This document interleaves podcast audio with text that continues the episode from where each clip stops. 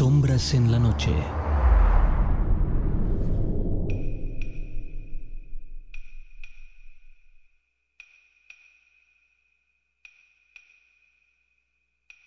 Ciudades desoladas. Países en grave crisis durante décadas. Las epidemias y las pandemias han afectado a la humanidad desde siempre.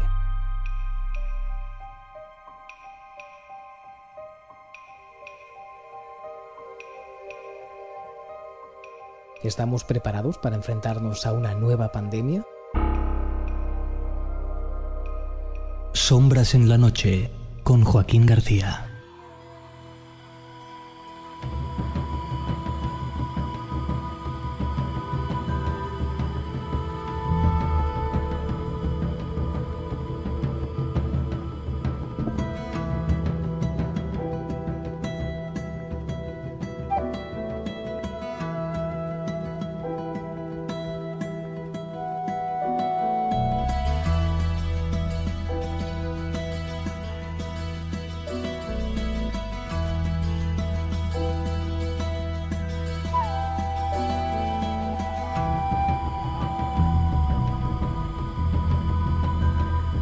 Es viernes de nuevo, son las 12 y 5 minutos de la madrugada ya del sábado 21 de noviembre de 2009. Muy buenas noches, bienvenidos, bienvenidas a una nueva edición, una semana más de nuestros Sombras en la Noche.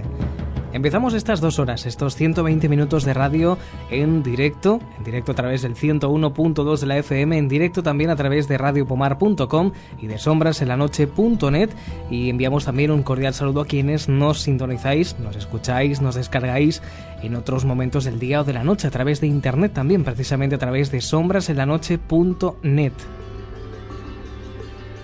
Un agradecimiento enorme hoy, a seis días después de la, última emisión del directo.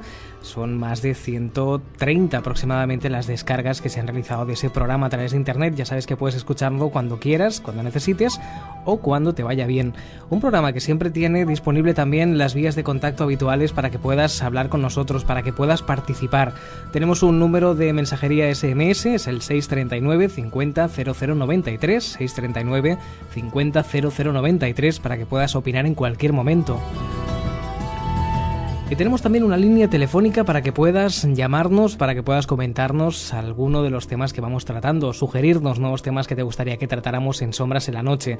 En ese caso el teléfono es el 93 465 77 76, 93 465 7776. Igualmente estamos también en Facebook y en esa dirección que te comentaba antes, en sombrasenlanoche.net.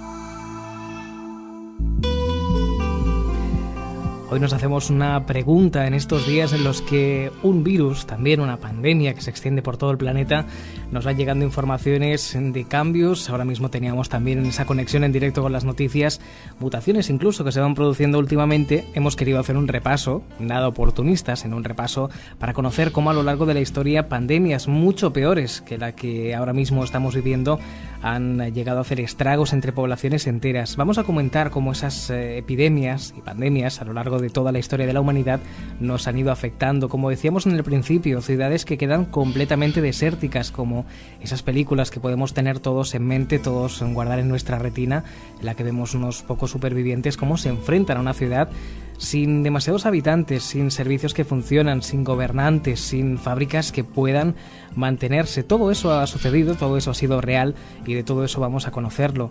Uno de los más dramáticos es uno que vamos a conocer también en los próximos minutos, que ocurrió en Sevilla en 1649 y que prácticamente terminó con la mitad de la población de Sevilla, algo realmente desolador, dramático.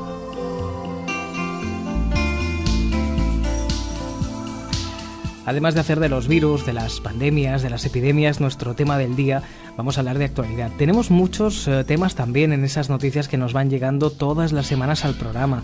Hablamos, por ejemplo, del descubrimiento de un nuevo océano. Hablamos también y conocemos misterios de la arqueología, de la historia. Vamos a viajar también a la Abadía de Montserrat porque tenemos informaciones eh, siempre al día. La Abadía de Montserrat ha digitalizado uno de sus documentos más importantes. Hoy también vamos a hablar de ello.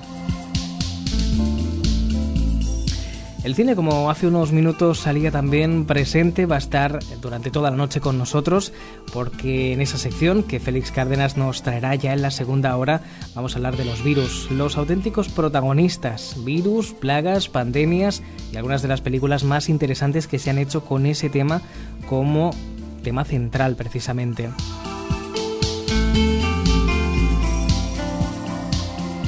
Ese archivo que abrimos todas las semanas, ese archivo del misterio, hoy nos va a llevar a publicaciones españolas de los años 60, en pleno apogeo de los eh, avistamientos ovni. Hoy hablamos de ufología, hoy recordamos un artículo que se publicaba en nuestro país en los años 60. ¿Qué contaban en ese momento los periódicos españoles de los fenómenos ovni? Tenemos también alguna que otra recomendación literaria para ponernos al día, alguno de los libros que te vamos a recomendar desde el programa, desde el Sombras en la Noche.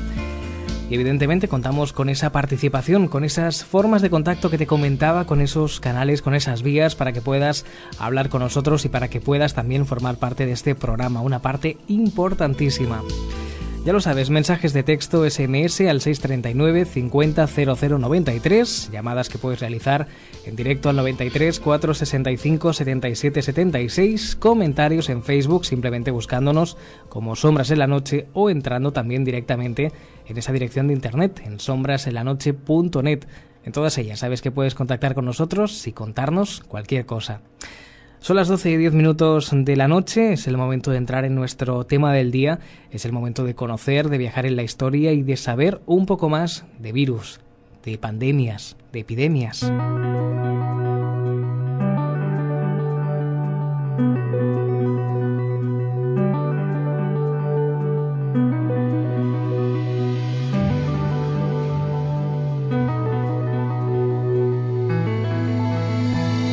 Sombras en la noche.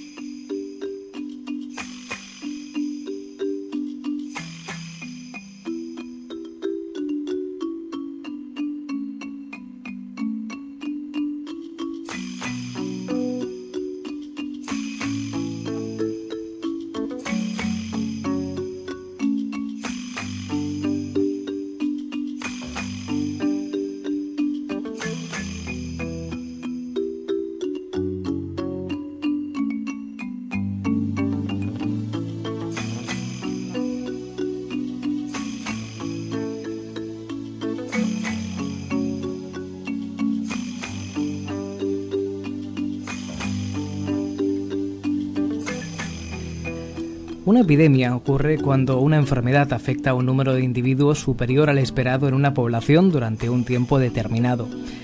Aunque la palabra se aplica originalmente a las enfermedades que afectan a los humanos, también se suele utilizar para hablar de las enfermedades que afectan a grupos de animales.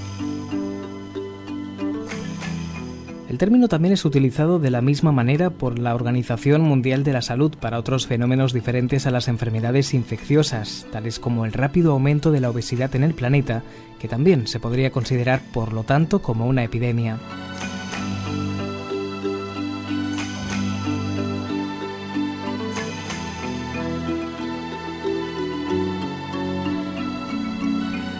Puede que la epidemia se extienda y se convierta en una pandemia como el VIH, o puede que la epidemia disminuya, que la incidencia se convierta en muy baja, en cero o en negativa. Si se mantiene localizada en un espacio concreto, se convertiría en una endemia limitada a ciertas regiones, como el caso actual de la poliomielitis. También puede llegar a desaparecer finalmente.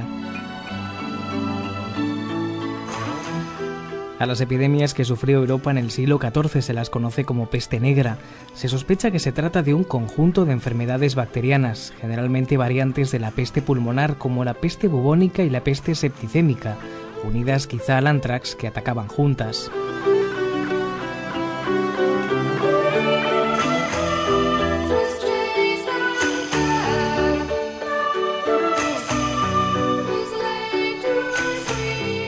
Importante ciudad comercial de Florencia comienza a experimentar extrañas muertes masivas y los primeros síntomas de una peste comienzan a manifestarse en 1348. Los barcos que atracan en los puertos italianos venidos de Oriente transportan ratas infectadas que a través de sus pulgas transmiten la bacteria a la población humana. La peste tomó su nombre de uno de sus más terribles síntomas, unos ganglios llamados bubones o landres de aspecto nedruzco que si reventaban supuraban sangre y pus.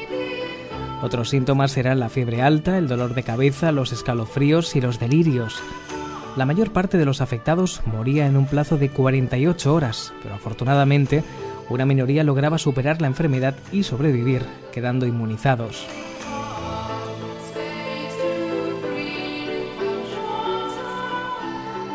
Sobre las causas de la peste se especuló mucho, con escasos resultados.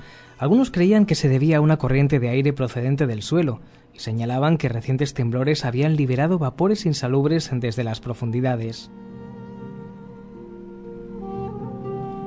Con el fin de ahuyentar estos aires nocivos, se comenzaron a usar remedios populares como ramilletes de aromas y vapor de especias en los interiores.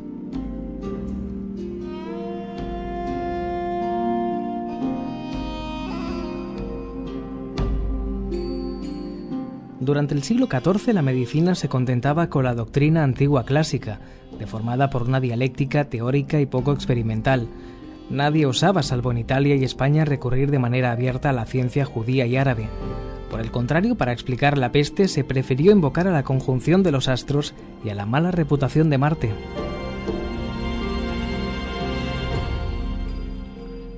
Los remedios a los que se recurrían los médicos serán contraindicados, como el evitar toda corriente de aire.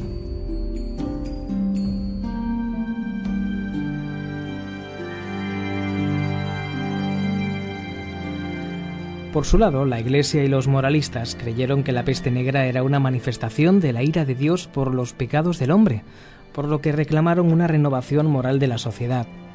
Pequeñas peregrinaciones de hombres con el torso desnudo desfilaban futigándose con látigos sus espaldas en señal de arrepentimiento.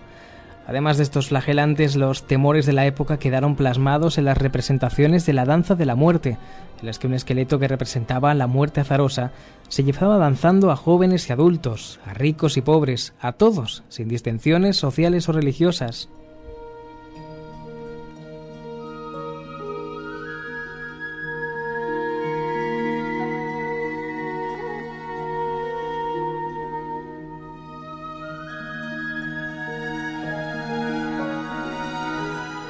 Los focos de peste partían de zonas costeras, pero a los pocos meses ya afectaban a toda Europa, cebándose los peor alimentados, los heridos por las continuas guerras y los más pobres.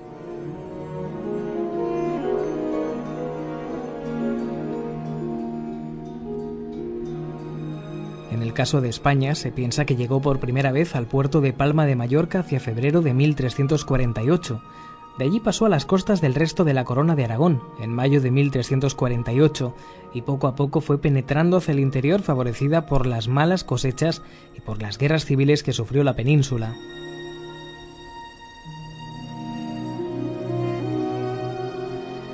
En Castilla los datos son muy escasos, aunque se sabe que en octubre la enfermedad llegó a Galicia.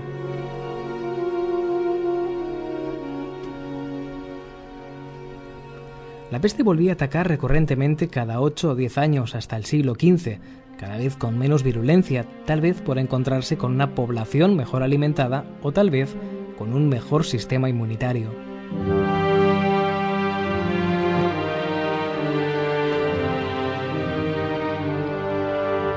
Las zonas más afectadas eran las más pobladas, sobre todo la costa y las ciudades. Cataluña perdió en esas epidemias casi el 40% de su población, pero en Barcelona se sospecha que superó el 60% de afectados. Toda la administración local quedó desbaratada. Murieron cuatro de los cinco consellers, y la mayor parte de los oficiales reales no habiendo candidatos para sustituirlos. Muchos campesinos intentaron huir, lo que obligó a los nobles a recurrir a los malos usos al amparo de teorías de superioridad de sangre que se generalizó en toda la corona de Aragón desde 1370, aplicándose también a artesanos y comerciantes. Algunos estudios más recientes tienden a reducir estas cifras a la mitad, considerándolas incluso exageradas.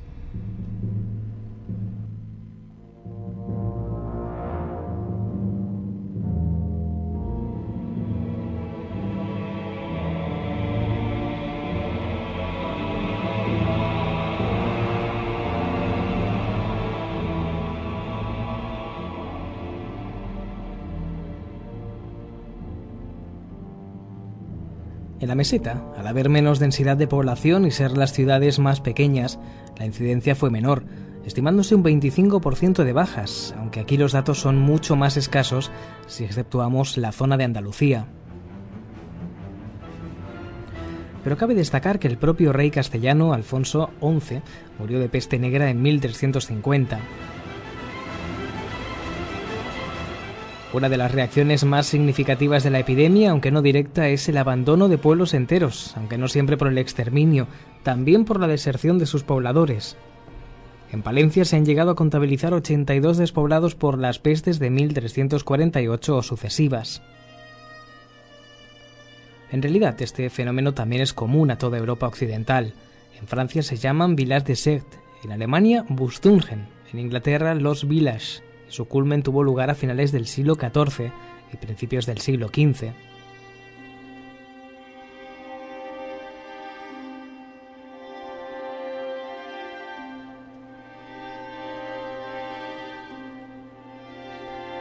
Los despoblados no siempre pueden asociarse a la peste, pero es seguro que esta es un factor importante junto con las hambrunas y los malos usos señoriales.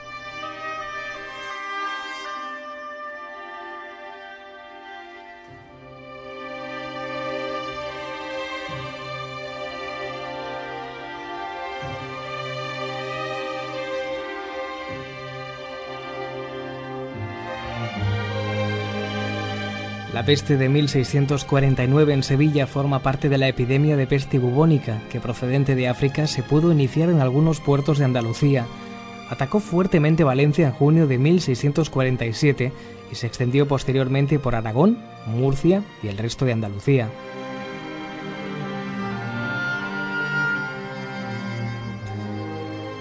La primavera de 1649 fue muy lluviosa en Sevilla, produciéndose inundaciones en barrios enteros de la ciudad, en particular en la Alameda de Hércules, por la que se podía navegar con barcos. Las grandes avenidas del Guadalquivir habían dificultado el abastecimiento de la ciudad, un desabastecimiento que produjo por un lado un fuerte incremento de los precios de los alimentos y por otro que mucha gente padeciera hambre.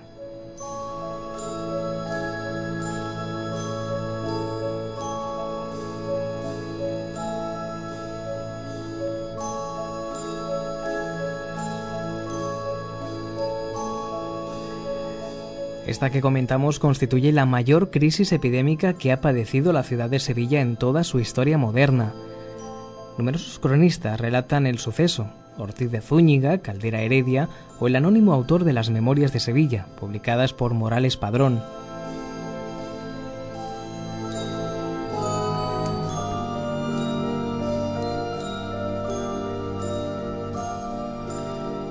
Miles de personas perdían la vida todos los días y aunque el contagio afectó a toda la ciudad, alcanzó su máxima virulencia en los barrios más pobres y hacinados como el de Triana. Se narra que la explanada que se abría entre la muralla y el Hospital de la Sangre, actualmente la sede del Parlamento de Andalucía, se congregaba una multitud esperando cama en el hospital.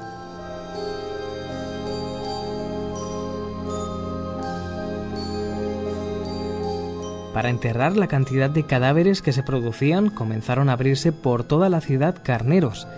Eran zanjas o grandes hoyos utilizados para sepulturas colectivas que utilizaban en casos de epidemia y también como osario de los restos que se retiraban del interior de las iglesias en la renovación de sus tumbas. Esas grandes sepulturas colectivas se situaron en sitios como a las afueras de la Puerta Real, el Baratillo, el convento de San Jacinto, Macarena, Osario y el Prado de San Sebastián, donde durante más de un siglo se celebró la conocida Feria de Abril. Así podían sepultar los cadáveres con mayor rapidez.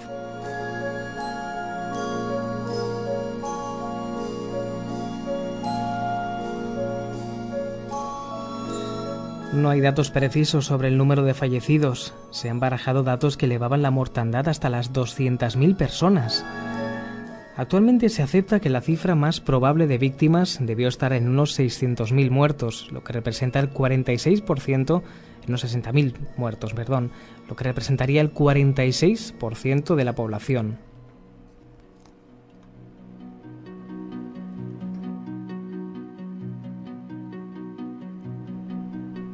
Según Ortiz de Zúñiga, fue el más trágico suceso que ha tenido Sevilla y en que más experimentó cercana la muy miserable fatalidad de ser destruida, ya que quedó Sevilla con gran menoscabo de vecindad, si no sola, muy desacompañada, vacías gran multitud de casas en que se fueron siguiendo ruinas en los años siguientes. Todas las contribuciones públicas en gran baja, los gremios de tratos y fábricas quedaron sin artífices ni oficiales, los campos sin cultivadores y otra larga serie de males, reliquias de tan portentosa calamidad.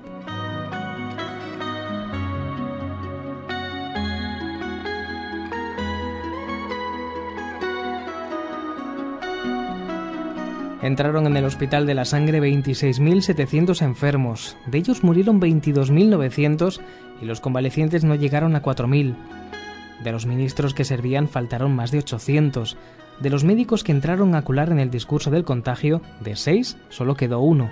De los cirujanos de 19 que entraron quedaron vivos tres. De 56 sangradores quedaron 22.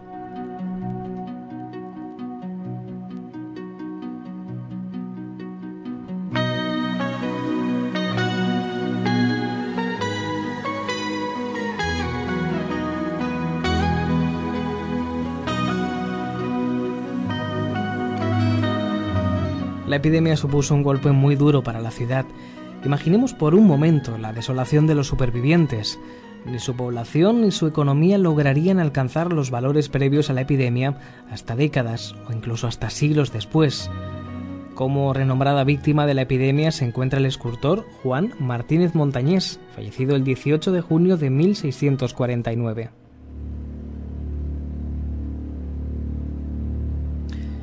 Londres también tuvo su gran plaga entre 1665 y 1666. Fue una epidemia que mató entre 70.000 y 100.000 personas en Inglaterra y más de una quinta parte de la población de Londres.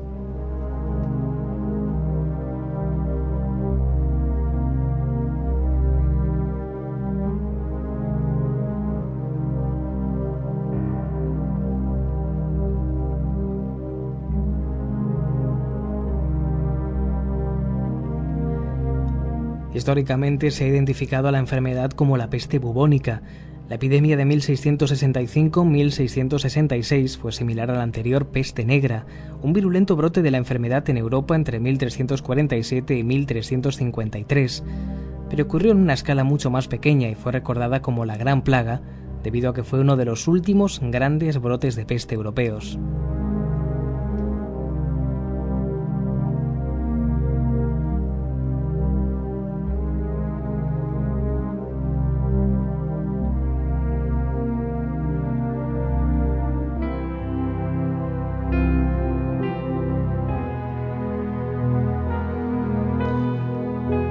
Cree que esta epidemia pudo haber llegado en barcos mercantes holandeses que transportaban algodón desde Ámsterdam. La peste bubónica había asolado los Países Bajos intermitentemente desde 1654. Las áreas portuarias de las afueras de Londres, donde los trabajadores se apiñaban en un distrito donde las condiciones de vida eran muy poco higiénicas, como la zona de la parroquia de St. Giles in the Fells, fueron las primeras en ser atacadas por la peste.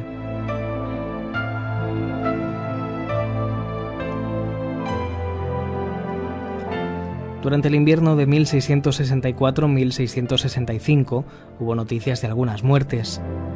Sin embargo, el invierno fue bastante frío y al parecer frenó el contagio. Pero la primavera y el verano siguientes fueron inusualmente cálidos y soleados, favoreciendo la rápida expansión de la enfermedad. Tanto la higiene personal como la pública eran mínimas durante esa época, lo que contribuyó al crecimiento en el número de contagios.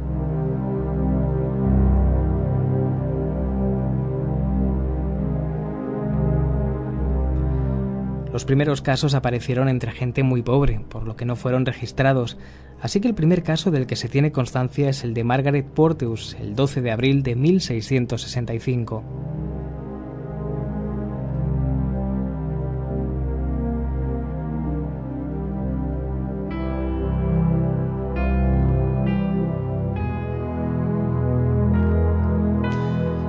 Mediados de julio de 1665 la plaga había llegado al resto de Londres.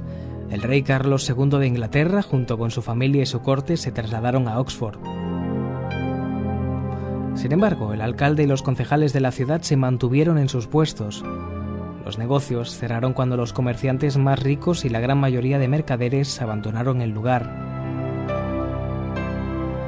Solo un pequeño número de clérigos, incluido el arzobispo de Canterbury el obispo de Londres, y médicos, así como barberos y cirujanos, eligieron quedarse, mientras la peste continuaba propagándose a lo largo del verano. Estos doctores se dedicaban a atravesar las calles, diagnosticando a las víctimas y recetando remedios, algunos de ellos inútiles, a pesar de que la gran mayoría de ellos no tenían cualificación suficiente para esa tarea.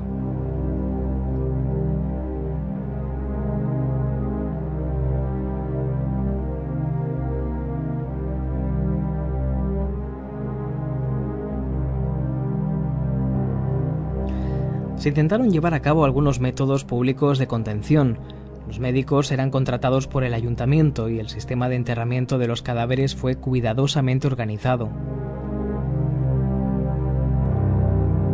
Las autoridades ordenaron mantener fuegos encendidos día y noche con la esperanza de que el aire se limpiaría de la corrupción de la peste. Sustancias con olores muy fuertes, como el pimiento, el incienso y diversas clases de lúpulos, fueron también quemados para prevenir la infección, Asimismo, los residentes de Londres fueron fuertemente instados a fumar tabaco.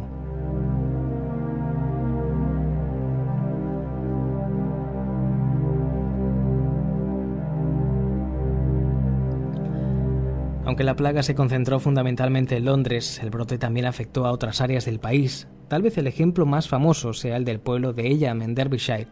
La peste arribó al lugar a través de unas mercancías de ropa enviadas desde Londres. Los aldeanos se impusieron ellos mismos una cuarentena para evitar que la enfermedad se propagase aún más. Esa contención fue un éxito, ya que las áreas de los alrededores no se vieron afectadas, pero el coste en ella en muerte se llevó al 75% de su población.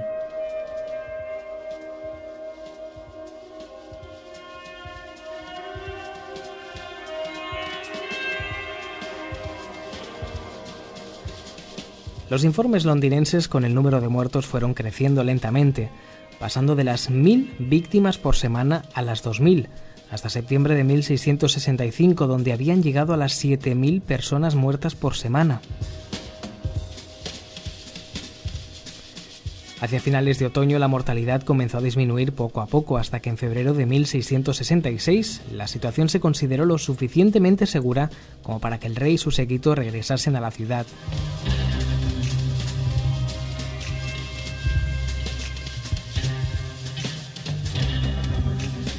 Pero en esas mismas fechas, sin embargo, el comercio con la Europa continental había extendido la epidemia de peste a Francia, donde se frenaría y desaparecería durante el siguiente invierno. Los casos de peste continuaron en pequeño número hasta septiembre de 1666. El 2 y 3 de septiembre, el gran incendio de Londres destruyó muchas de las antiguas casas donde era común la masificación de sus habitantes. Más o menos al mismo tiempo la epidemia finalmente desapareció, probablemente debido a que la gran mayoría de las personas susceptibles al contagio habían muerto. Después del incendio, Londres fue reconstruida siguiendo un plan urbano diseñado por el arquitecto Christopher Wren, el cual incluyó calles abiertas y espaciosas, reducción de la congestión de habitantes y un sistema básico de alcantarillado.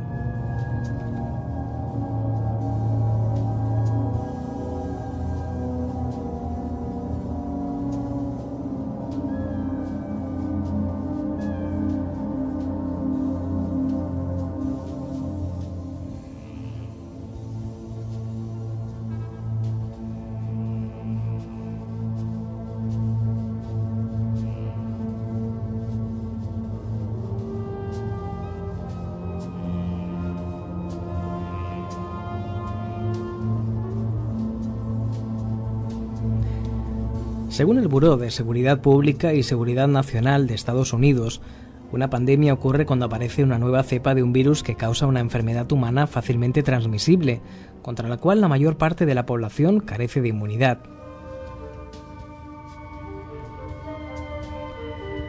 La historia muestra que las pandemias de gripe típicamente ocurren con muy poca advertencia y afectan grandes áreas geográficas en múltiples oleadas, con una duración de dos a tres meses por vez. Los profesionales de la salud admiten que no hay manera de determinar con certeza cuál podría ser la causante de la próxima epidemia. La historia demuestra, sin embargo, que existe un gran potencial para que se produzca una pandemia en un futuro próximo. El tema no es si se producirá o no, sino cuándo.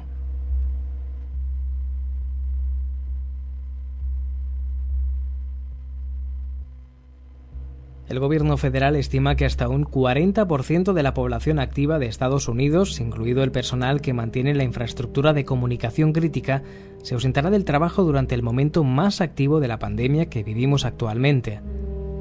Los cambios significativos en las prácticas de trabajo pueden alterar considerablemente el tráfico de las comunicaciones, debido a un incremento en el trabajo desde el hogar entre la población activa de la nación y la sociedad en general para realizar su trabajo. Esos cambios laborales, trabajar desde casa, podrían causar perturbaciones en las redes de comunicación. También podría faltar mano de obra para mantener y restaurar las redes de comunicación que dejen de funcionar a causa de una sobrecarga en el tráfico por parte de la gente que trabaja a distancia. Dicha falta de personal para reparación podría contribuir a que se produzcan interrupciones sostenidas y prolongadas en los sistemas de comunicación, también la imposibilidad de varios segmentos de la sociedad para realizar y recibir llamadas telefónicas, para enviar o recibir mensajes de texto o mensajes de correo electrónico.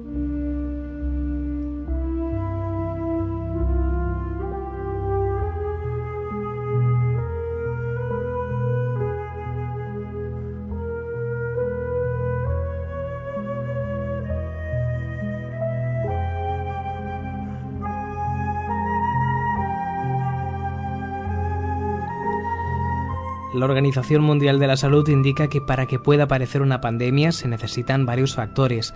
Que aparezca un virus nuevo, que no haya circulado previamente y por lo tanto no exista población inmune a él. Que el virus sea capaz de producir casos graves de enfermedad. Y que el virus tenga la capacidad de transmitirse de persona a persona de forma eficaz.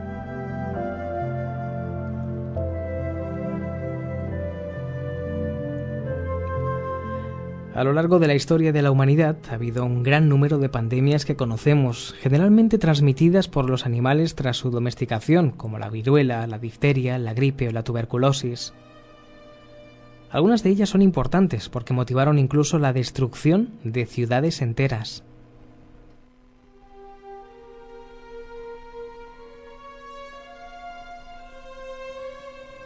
Nos remontamos, por ejemplo, al año 430 a.C., en el contexto de la Guerra del Peloponeso. Un agente desconocido mató a la cuarta parte de las tropas atenienses y a una cuarta parte de la población a lo largo de cuatro años.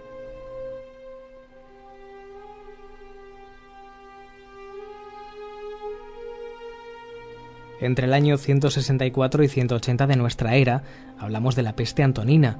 Posiblemente se trató de viruela traída del Oriente Próximo mató a una cuarta parte de los infectados y hasta 5 millones de personas en total. En el momento más activo de un segundo brote, entre los años 251 y 266, se llegó a decir que morían 5.000 personas al día en Roma.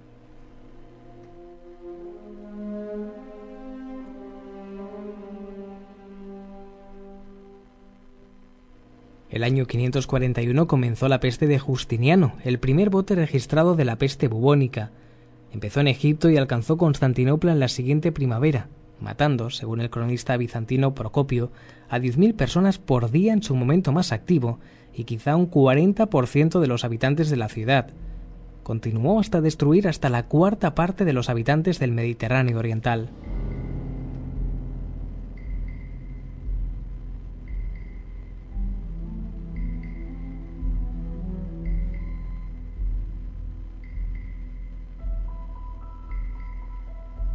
La peste negra comenzó en el siglo XIV. 800 años tras el último brote, la peste bubónica volvía a Europa.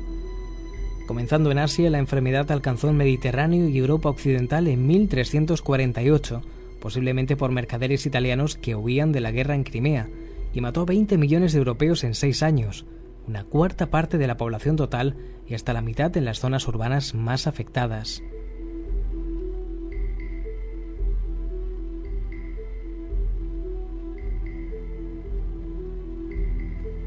Del cólera se conocen hasta seis pandemias importantes a lo largo de la historia y en diferentes lugares del mundo.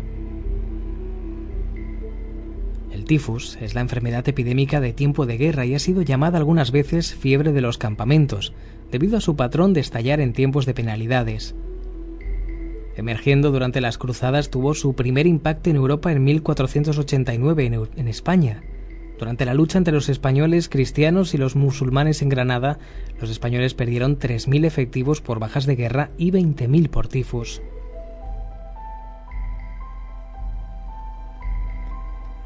En 1528 los franceses perdieron 18.000 efectivos de sus tropas en Italia y perdieron la supremacía en Italia en favor de los españoles. En 1542 30.000 personas murieron de tifus mientras combatían a los otomanes en los volcanes. La enfermedad también jugó un papel de importancia en la destrucción de la Grande Armée de Napoleón en Rusia en 1811.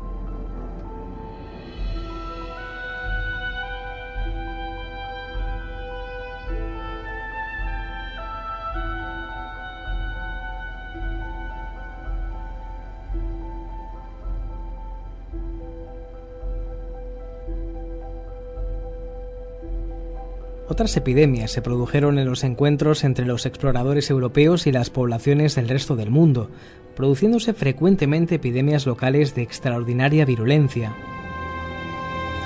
La enfermedad mató a gran parte de la población nativa, conocida como Guanche de las Islas Canarias en el siglo XVI. La mitad de la población nativa de la isla La Española en 1518 murió por la viruela. Fue precisamente la viruela también quien destrozó México en la década de 1520, matando a 150.000 personas solo en Tenochtitlán, incluyendo el emperador. En Perú, en la década de 1530, también ayudó a los conquistadores españoles.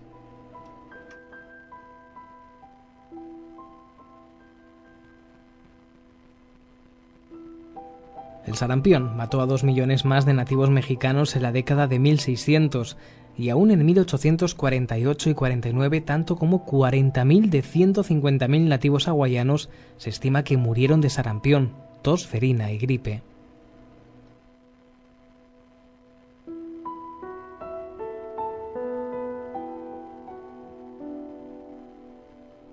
La gripe española comenzó en agosto de 1918 en tres lugares alejados, en Brest, Boston y Freetown, una grave y mortífera cepa de gripe se expandió por el mundo.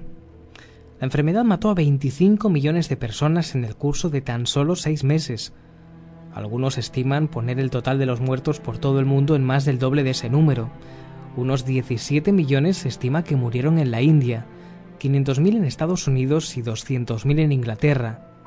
Se desvaneció en 18 meses y la cepa concreta nunca fue determinada.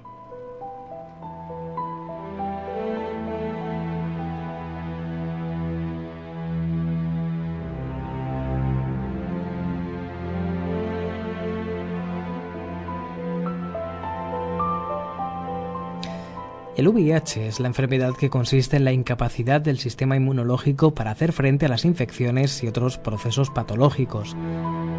Es considerada pandemia debido a su rápida propagación. Sus víctimas se estiman entre los 20 y 25 millones, sobre todo en África.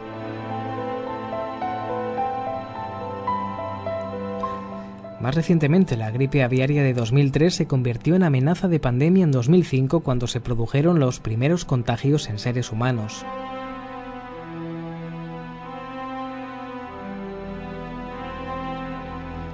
La gripe A, H1N1, también conocida como gripe porcina, está extendiéndose hoy en día. Es una enfermedad infecciosa causada por un virus perteneciente a la familia Orthomyxoviridae, que es endémica en poblaciones porcinas. El 11 de junio, la Organización Mundial de la Salud la clasificó como de nivel de alerta 6, es decir, actualmente hablamos de una pandemia. Ese nivel de alerta no define la gravedad de la enfermedad producida por el virus, sino su extensión geográfica. La tasa de letalidad de la enfermedad que inicialmente fue alta ha pasado a ser baja al iniciar los tratamientos antivirales a los que es sensible. Sin embargo, la futura evolución del virus es impredecible, como constata la directora general de la Organización Mundial de la Salud, Margaret Chan, que el 4 de mayo decía lo siguiente, puede que en un mes este virus desaparezca, puede que se quede como está, o puede que se agrave.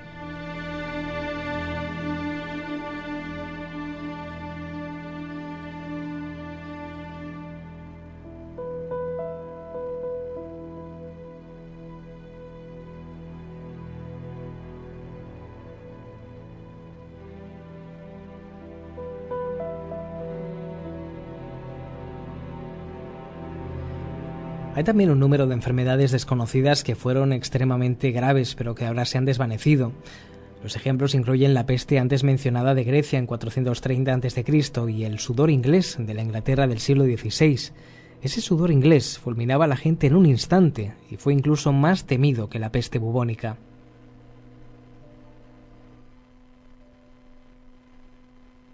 Se estima que a lo largo de la historia han muerto de peste más de 200 millones de personas, convirtiéndose así en la enfermedad infecciosa más letal de todas las conocidas hasta la fecha.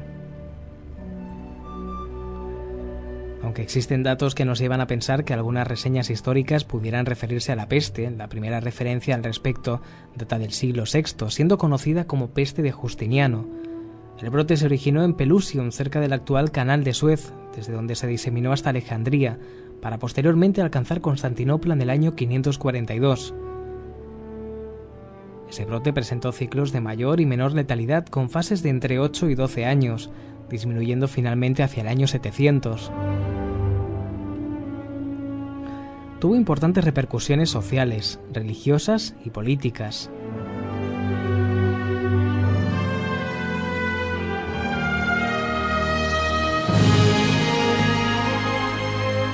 Desde el siglo VIII al XVI a XIV, Europa estuvo libre de enfermedades pandémicas, quizá debido a la disminución de la población como consecuencia de las pandemias anteriores. El brote de peste mejor documentado de la historia fue el que se produjo en la mitad del siglo XIV, gestándose como un primer intento de guerra biológica.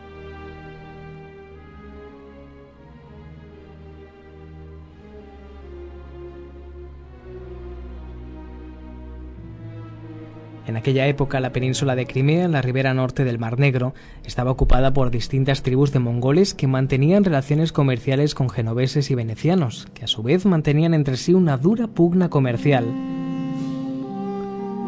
En el año 1340, los tártaros aliados de los venecianos se enfrentan con los genoveses, que se ven obligados a refugiarse en la ciudad de Cafa,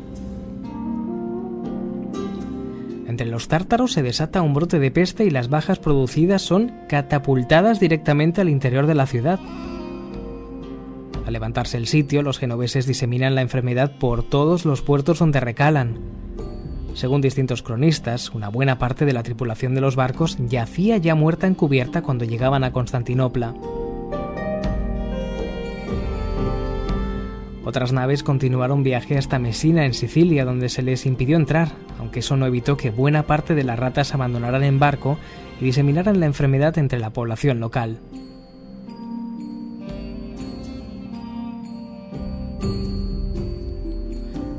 Desde el sur de Italia, la peste se disemina hacia el norte, penetrando en Suiza, Baviera y los Balcanes. Otras naves continuaron hasta Marsella, desde donde penetró la enfermedad por toda Francia, España y Portugal. Era tan grande el número de muertos producidos que el Papa Clemente VI en Aviñón consagró el río Ródano para poder echar allí los cadáveres que no podían ser enterrados.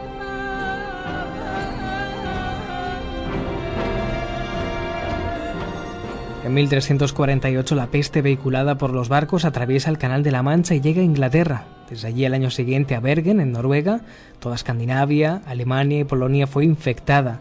De esa misma manera, la peste retorna a Rusia, de donde había partido en el año 1351.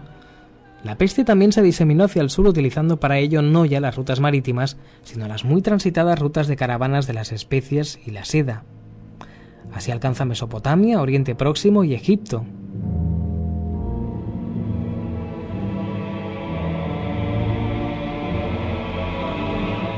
Se calcula que entre un tercio y la mitad de la población europea murió a consecuencia de dicha enfermedad.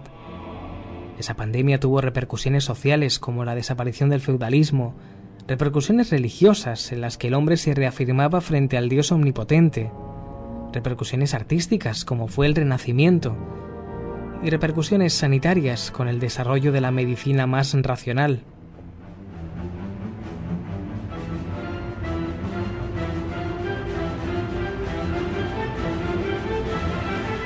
La tercera gran pandemia de peste se originó en China en 1855 y desde allí se diseminó por todo el mundo.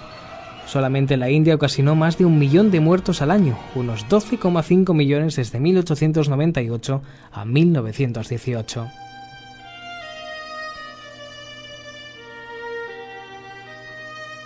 Partir de ese momento se produjo una disminución importante en la incidencia y gravedad de la enfermedad, una mejor higiene, un aumento en la inmunidad de las ratas y humanos, un desarrollo de los antibióticos, etc. A pesar de ello, siguen existiendo focos en todos los continentes, exceptuando Australia.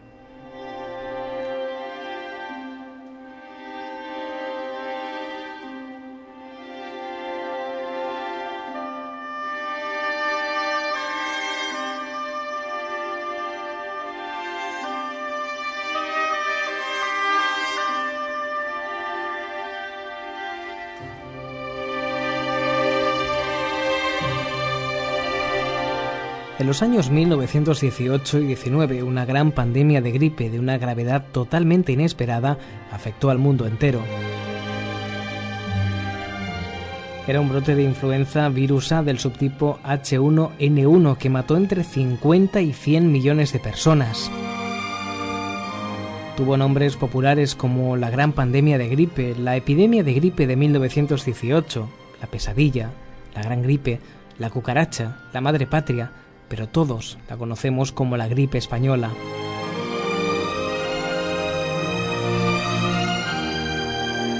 Se cree que ha sido una de las más letales pandemias en la historia de la humanidad.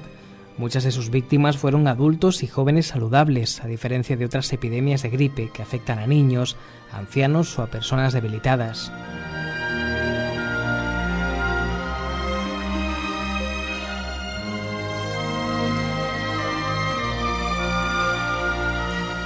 Fue observada por primera vez en Fort Riley, en Kansas, Estados Unidos, el 11 de marzo de 1918. Un investigador asegura que la enfermedad apareció en el condado de Haskell, Kansas, en enero de 1918.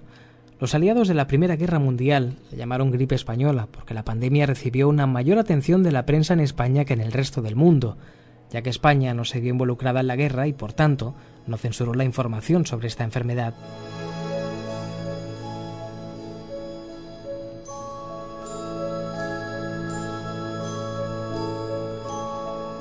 Los científicos han empleado muestras de tejido de víctimas congeladas para reproducir el virus para su estudio.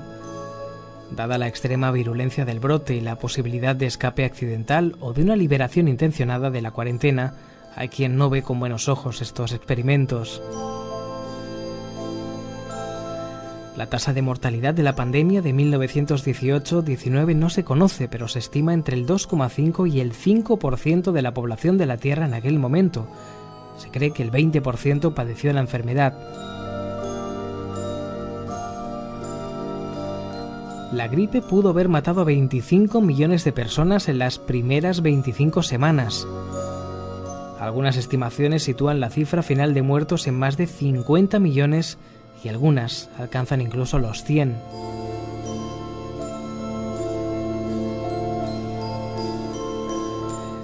Se estima que en la India murieron 17 millones de personas, aproximadamente el 5% de la población de aquella época, alcanzando una mortalidad del 20% de la población en algunas zonas.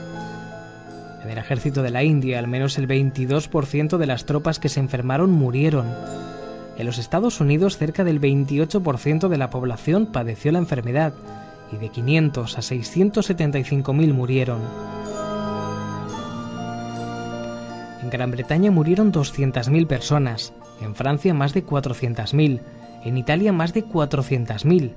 En Alaska, en el pueblo inuit de Fairbanks, de los 80 habitantes que tenía, 72 murieron en solo una semana. En Sudáfrica murieron comunidades enteras. En Australia murieron unas 10.000 personas. En las Islas Fiji murió el 14% de la población en tan solo dos semanas, mientras que en Samoa Occidental el 22%. En Chile murieron 24.000 personas. Por lo que respecta a China no hay cifras oficiales, aunque se calculan en cerca de 20 millones de muertes.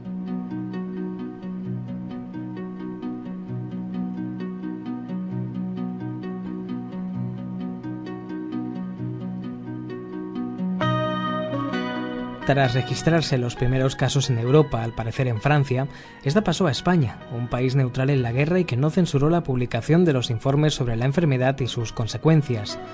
De ahí que, pese a ser un problema internacional, se le diera este nombre por parecer en las informaciones de la época que era la única afectada.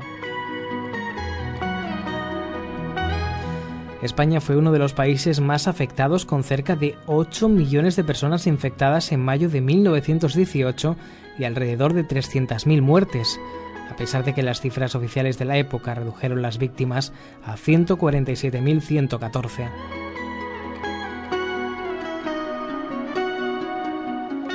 En México, el estado más afectado por esta epidemia fue el estado de Nuevo León, en el cual el 1 de octubre, del 1 de octubre al 15 de diciembre murieron 5.015 personas, cuando la población en el estado era de 336.000 habitantes.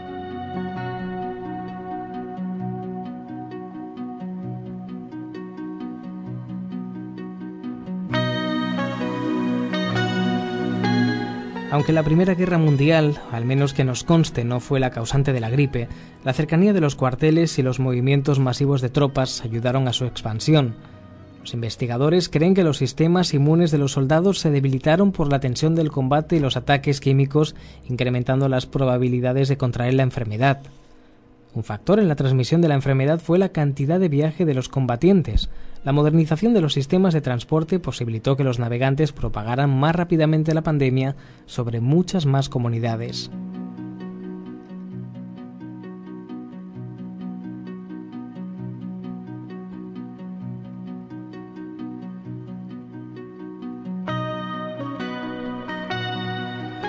Los remedios que adoptaban los enfermos muchas veces eran caseros. Por ejemplo, en el pueblecito burgalés de Rabanera del Pinar se trataban con las llamadas píldoras de la O, con jarabe, con medicinas caseras, con flor de malva, con manzanilla o con té. El 27 de febrero de 2001 se reconstruyó por primera vez un virus de gripe con la secuencia del segmento NS del virus de 1918 y con la secuencia de un virus adaptado en ratones. Los investigadores reconstruyeron ese virus quimera y evaluaron su virulencia.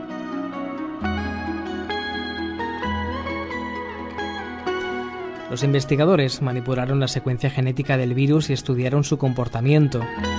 Un equipo multidisciplinar capitaneado por el burgalés Adolfo García Sastre, uno de los padres de la genética reversa del virus de la gripe, se propuso en 2003 la titánica tarea de encontrar las causas que propiciaron la pandemia de virus de la gripe de 1918. Los investigadores que participan en este proyecto pretenden encontrar esas causas analizando las características moleculares distintivas de este virus pandémico.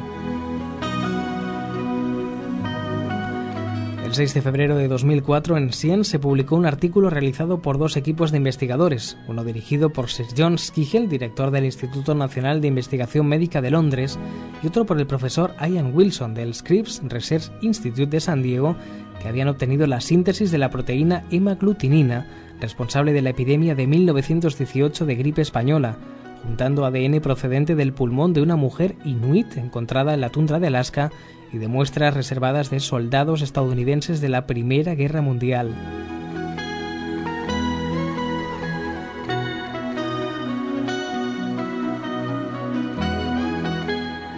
El 5 de octubre de 2005 también en Science se publica por primera vez en la historia la reconstrucción de un virus totalmente extinto, el virus de la gripe de 1918, H1N1.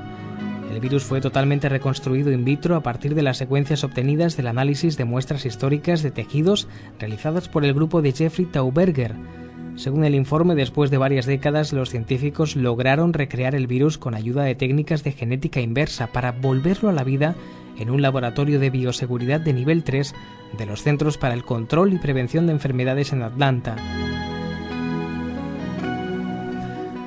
Sus efectos fueron estudiados en ratones, embriones de pollo y células pulmonares humanas, Emplearon para ello diversas versiones fabricadas con genes de otros virus gripales y efectuaron comparaciones para descubrir los elementos que lo hicieron tan mortífero. Al igual que el original, el virus reconstituido mató en pocos días a los ratones y se comprobó que también mataba a los embriones de pollo, del mismo modo que el virus aviario H5N1.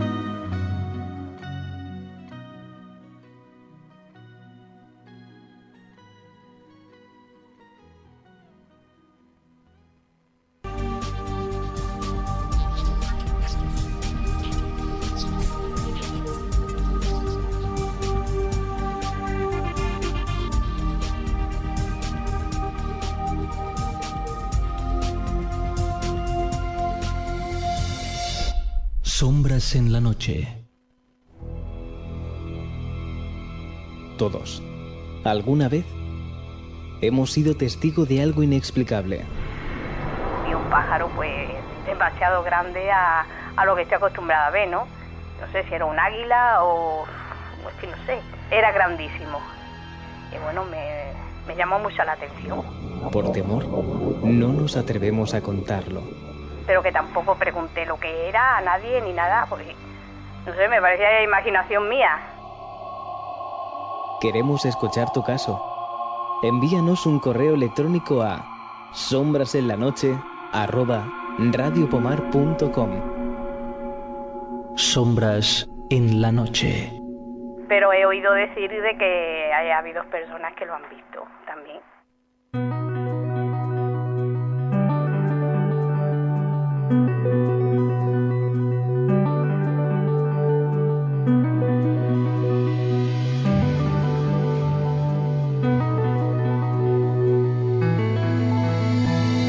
Sombras en la noche.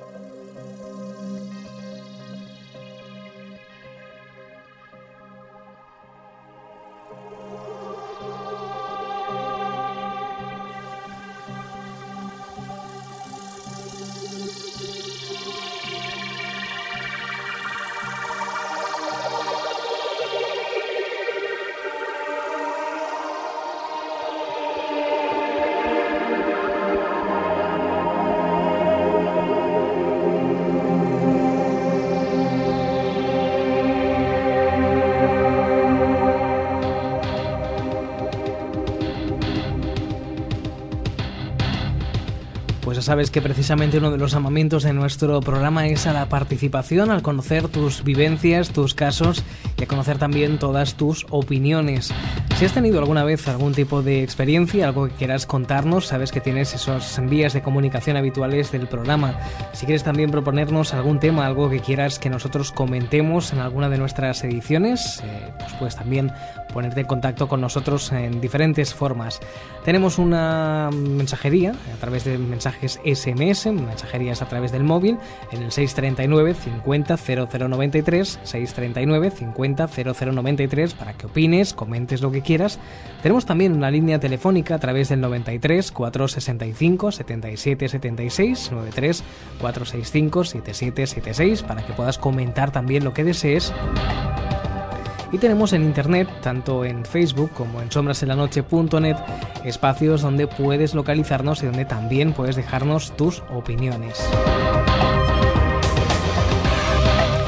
Hemos llegado a la una y cuatro minutos de la madrugada en directo a través del 101.2 de la FM. Aún nos quedan muchas cosas por comentar y vamos a abrir en cuestión de unos segundos nuestra página de actualidad. Aún tenemos que hablar de cine, recomendarte libros e irnos a nuestro archivo del misterio. Así que son todavía muchas cuestiones las que nos quedan por compartir en estos próximos minutos de nuestros Sombras en la Noche.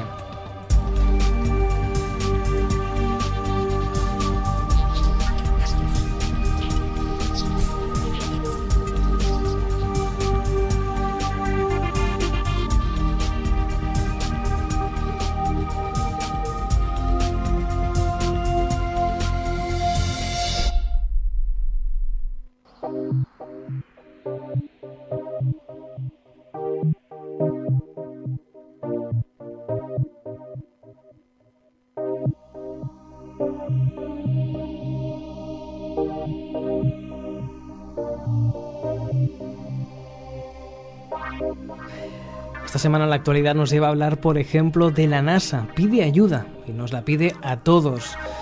Una página en internet de la NASA llamado Seun Marciano permite que los usuarios jueguen mientras revisan miles de imágenes del planeta rojo.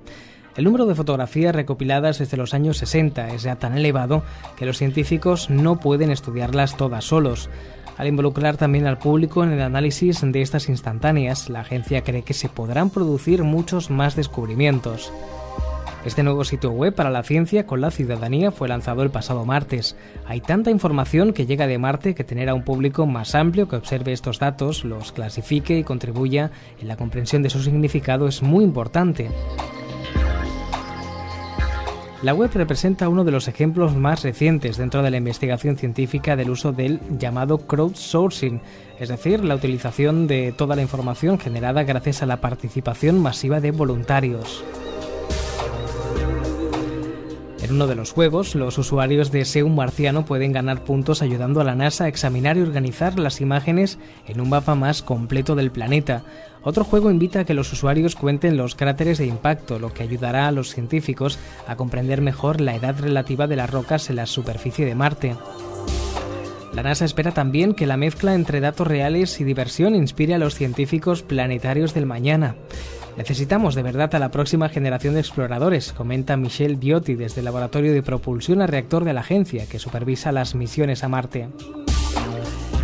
Según dijo, estamos también logrando algo importante para la NASA. Hay tanta información que llega de Marte que tener a un público más amplio que observe estos datos, los clasifique y contribuya a la comprensión de su significado es muy importante. El gigante informático Microsoft ha sido el mayor colaborador para el lanzamiento tecnológico de Seum Marciano.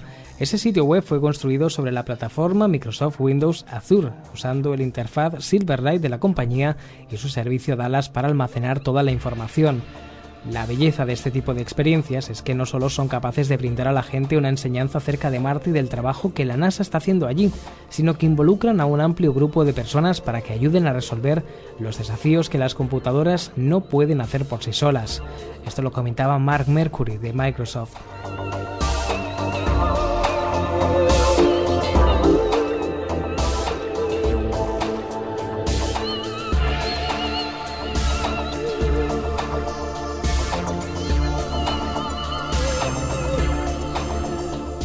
Por alguna u otra razón, todas las semanas viajamos a Egipto en algún momento de la noche. Hablamos de enfermedades que nos pueden parecer actuales, pero que se ha descubierto que vienen de antiguo. A menudo, la obstrucción de arterias, la arteriosclerosis, se relaciona con nuestro estilo de vida moderno, pero científicos estadounidenses aseguran haber encontrado evidencias sólidas de este mal en momias de 3.500 años de antigüedad. Los médicos suelen coincidir en que a causa de las dietas ricas en grasas y la falta de ejercicio, esa enfermedad vascular que hace un siglo no aparecía en los libros de medicina, se ha extendido en el mundo desarrollado, donde se estima que es un factor que interviene en un tercio aproximadamente de las muertes. Según se desprende de una investigación publicada en la revista de la Asociación Médica Estadounidense, ese era un problema común también entre las clases altas del antiguo Egipto. Los investigadores realizaron una prueba de diagnóstico por imagen conocida como tomografía axial computerizada a 22 momias datadas entre el año 1981 a.C. y el 364, que están preservadas en el Museo Nacional de Antigüedades del Cairo, en Egipto. Las imágenes de sus arterias coronarias fueron analizadas por cinco especialistas. 16 de las momias contenían tejidos del corazón y de los vasos sanguíneos que pudieron ser analizados. En nueve de ellas se constató la existencia de depósitos en las paredes de las arterias que conducían al corazón. En tres se vio un endurecimiento definitivo de las arterias. De las momias que murieron cuando contaban con 45 años de edad o más, 7 de 8 presentaban calcificación en las arterias, mientras que eso solo se constató en dos de las ocho más jóvenes.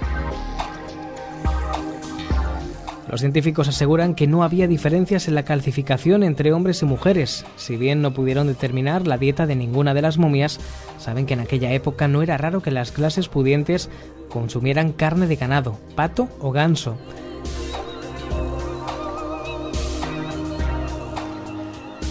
El descubrimiento ha llevado a los investigadores a hacer un llamamiento para que se reexaminen las causas de las enfermedades cardíacas.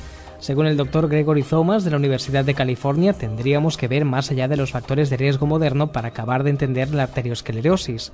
Los científicos creen que este trabajo podría dar más peso al factor genético como causante de esa enfermedad cardiovascular.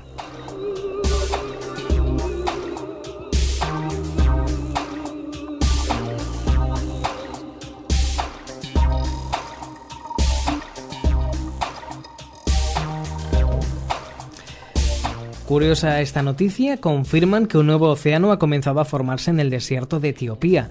En el 2005, una fisura gigantesca de casi 60 kilómetros de largo irrumpió en el suelo desértico de la región de Afar, en Etiopía.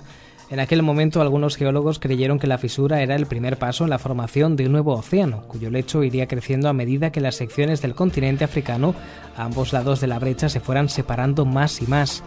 Pero esa hipótesis fue acogida con bastante escepticismo. Ahora científicos de varios países han confirmado que los procesos volcánicos que operan bajo la gran fisura etíope son casi idénticos a las del foso de los océanos y que la fisura probablemente sí sea el inicio de la formación de un nuevo océano. El nuevo estudio sugiere que los muy activos límites volcánicos a lo largo de los bordes de las placas tectónicas oceánicas pueden separarse de repente en grandes secciones, en vez de hacerlo poco a poco como muchos científicos creían hasta ahora. Además, esas separaciones a gran escala representan en tierra firme un riesgo mucho más serio para las poblaciones que viven cerca de la fisura que el que tendrían otros fenómenos. Atalay Ayele de la Universidad de Addis Ababa en Etiopía dirigió la investigación. En ella también ha participado la investigadora Cindy Edinger de la Universidad de Rochester y otros expertos. La reconstrucción de eventos muestra que la fisura no se abrió en una serie de pequeños terremotos durante un extenso periodo de tiempo, sino que lo hizo en toda su longitud de cerca de 60 kilómetros en tan solo pocos días. Aunque la aparición de esta fisura es solo el comienzo de lo que se necesita para crear un nuevo océano, ya que el proceso tardaría millones de años, lo que está ocurriendo en la región de Afar ha dado a los geólogos una oportunidad única para estudiar los procesos de ruptura que normalmente tienen lugar en el lecho de los océanos a una gran profundidad. Así, por ejemplo, Rainfield de la Universidad de Bristol ha estudiado el volcán Tapahu, localizado cerca de donde se desencadenó el evento de la Gran Fisura y del que nunca se había conocido que hiciera erupción antes de que se despertara en septiembre de 2005. El trabajo beneficiará a la comunidad científica, pero también aumentará el conocimiento práctico sobre los riesgos naturales en esta insólita región de Etiopía. Mejorará también las medidas de seguridad según lo que allí vaya sucediendo.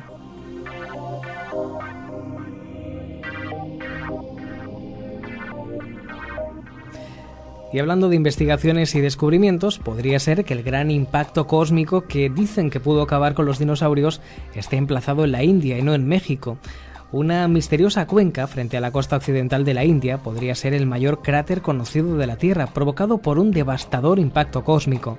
Si las conclusiones de un nuevo estudio están en lo cierto, este impacto pudo haber sido el responsable del exterminio de los dinosaurios hace 65 millones de años.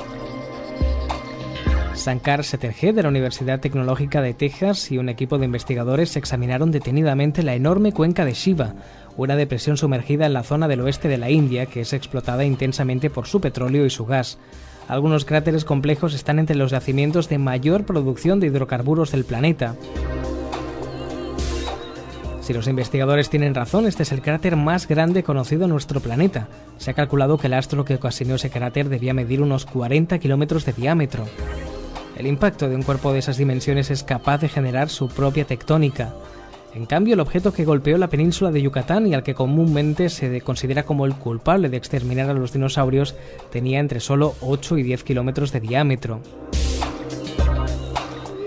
Es difícil imaginarse el cataclismo causado por el impacto que forjó la cuenca de Shiva, pero si el equipo tiene razón, el choque vaporizó la corteza de la Tierra en el punto de colisión, dejando solo el material ultracaliente del manto.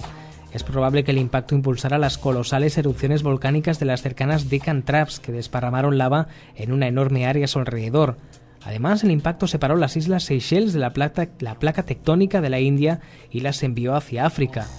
La evidencia geológica es espectacular. El borde externo de la cuenca de Shiva forma un anillo de unos 500 kilómetros de diámetro, rodeando el pico central. La mayor parte del cráter yace sumergida sobre la plataforma continental de la India, pero el lugar donde toca tierra firme está caracterizado por picos acantilados, fallas activas y manantiales de aguas termales. El impacto parece haber recortado o destruido la mayor parte de la capa de granito de 50 kilómetros de espesor en la costa occidental de la India. Son descubrimientos, son investigaciones que a veces pueden cambiar la historia.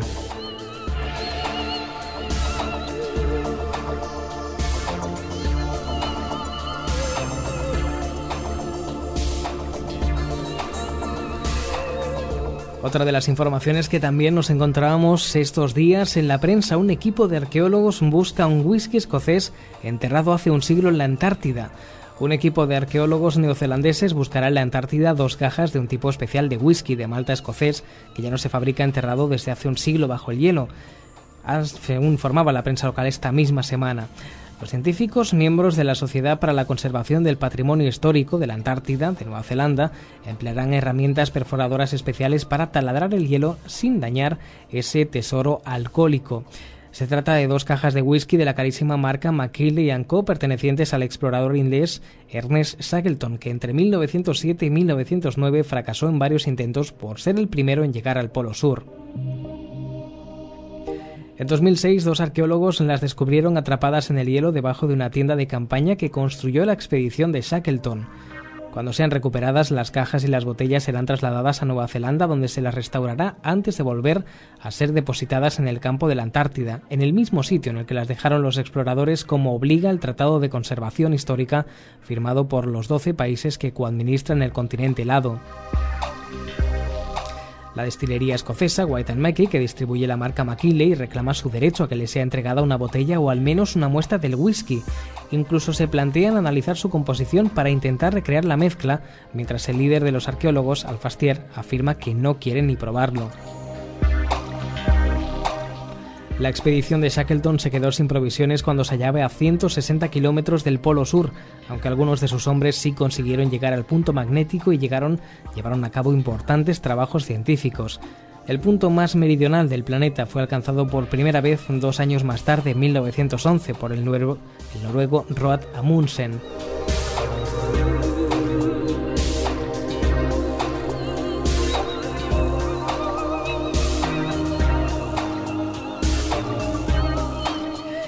Y terminamos este bloque de información, este bloque de actualidad, con una posible nueva víctima de la gripe A. Sería San Genaro.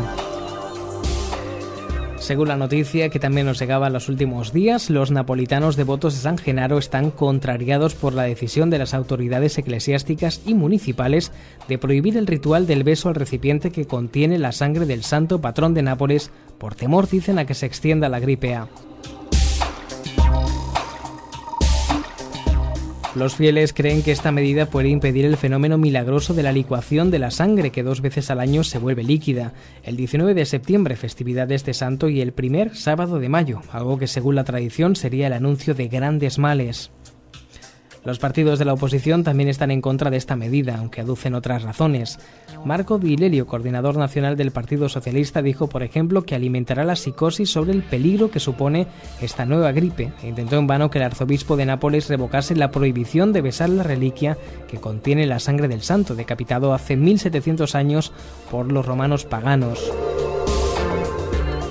Los fieles solo podrán tocar con sus frentes el sagrado recipiente. La gripe A no está tan extendida en Italia como en otros países, pero días antes esta decisión de prohibir besar la reliquia, falleció la primera víctima oficial de esta nueva plaga precisamente en Nápoles. Los temores de que el milagro no se repitiese este año eran infundados y la sangre se volvió líquida de nuevo el pasado 19 de septiembre.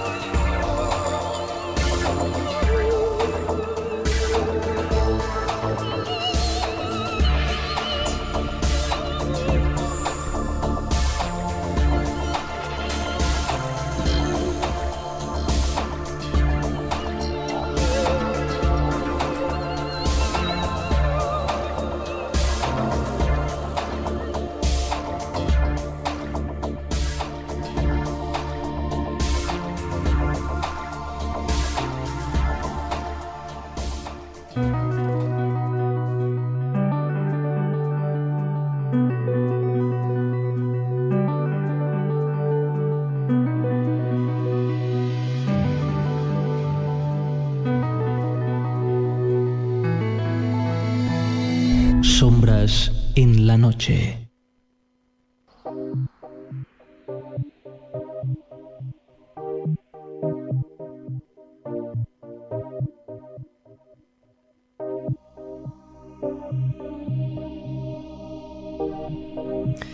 Vamos enseguida a abrir nuestra página de cine con Félix Cárdenas. Vamos a hablar de lo que ha sido nuestro tema principal desde la una.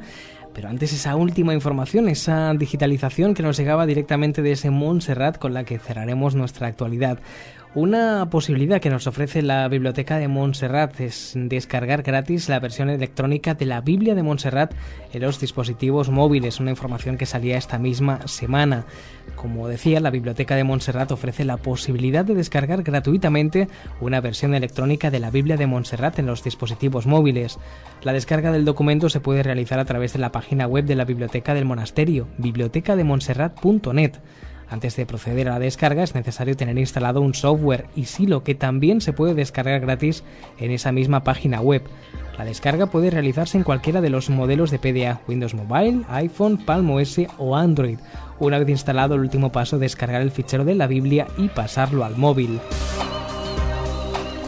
La Biblia de Montserrat Online es uno de los textos más consultados en las bibliotecas virtuales en Joan Luis Vives y Miguel de Cervantes, y se ha convertido en el primer documento y seguramente el único, puesto que los demás son de consulta muy ocasional, del fondo de la Biblioteca de Montserrat que se adapta para poder ser leído en dispositivos móviles.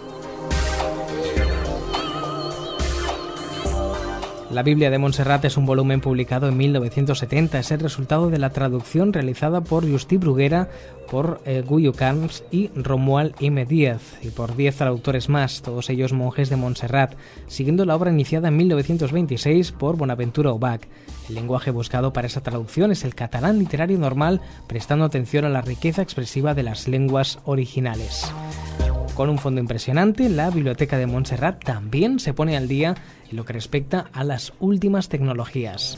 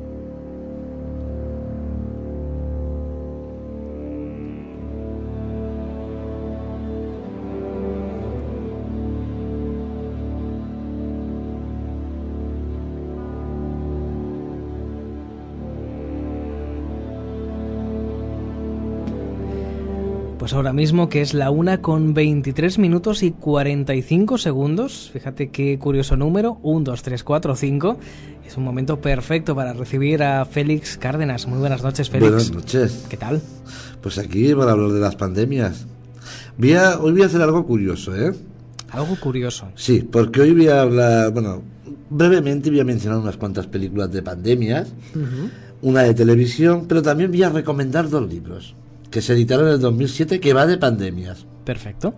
Y casi siempre viene a ser estas historias contadas por la mano del hombre, para variar.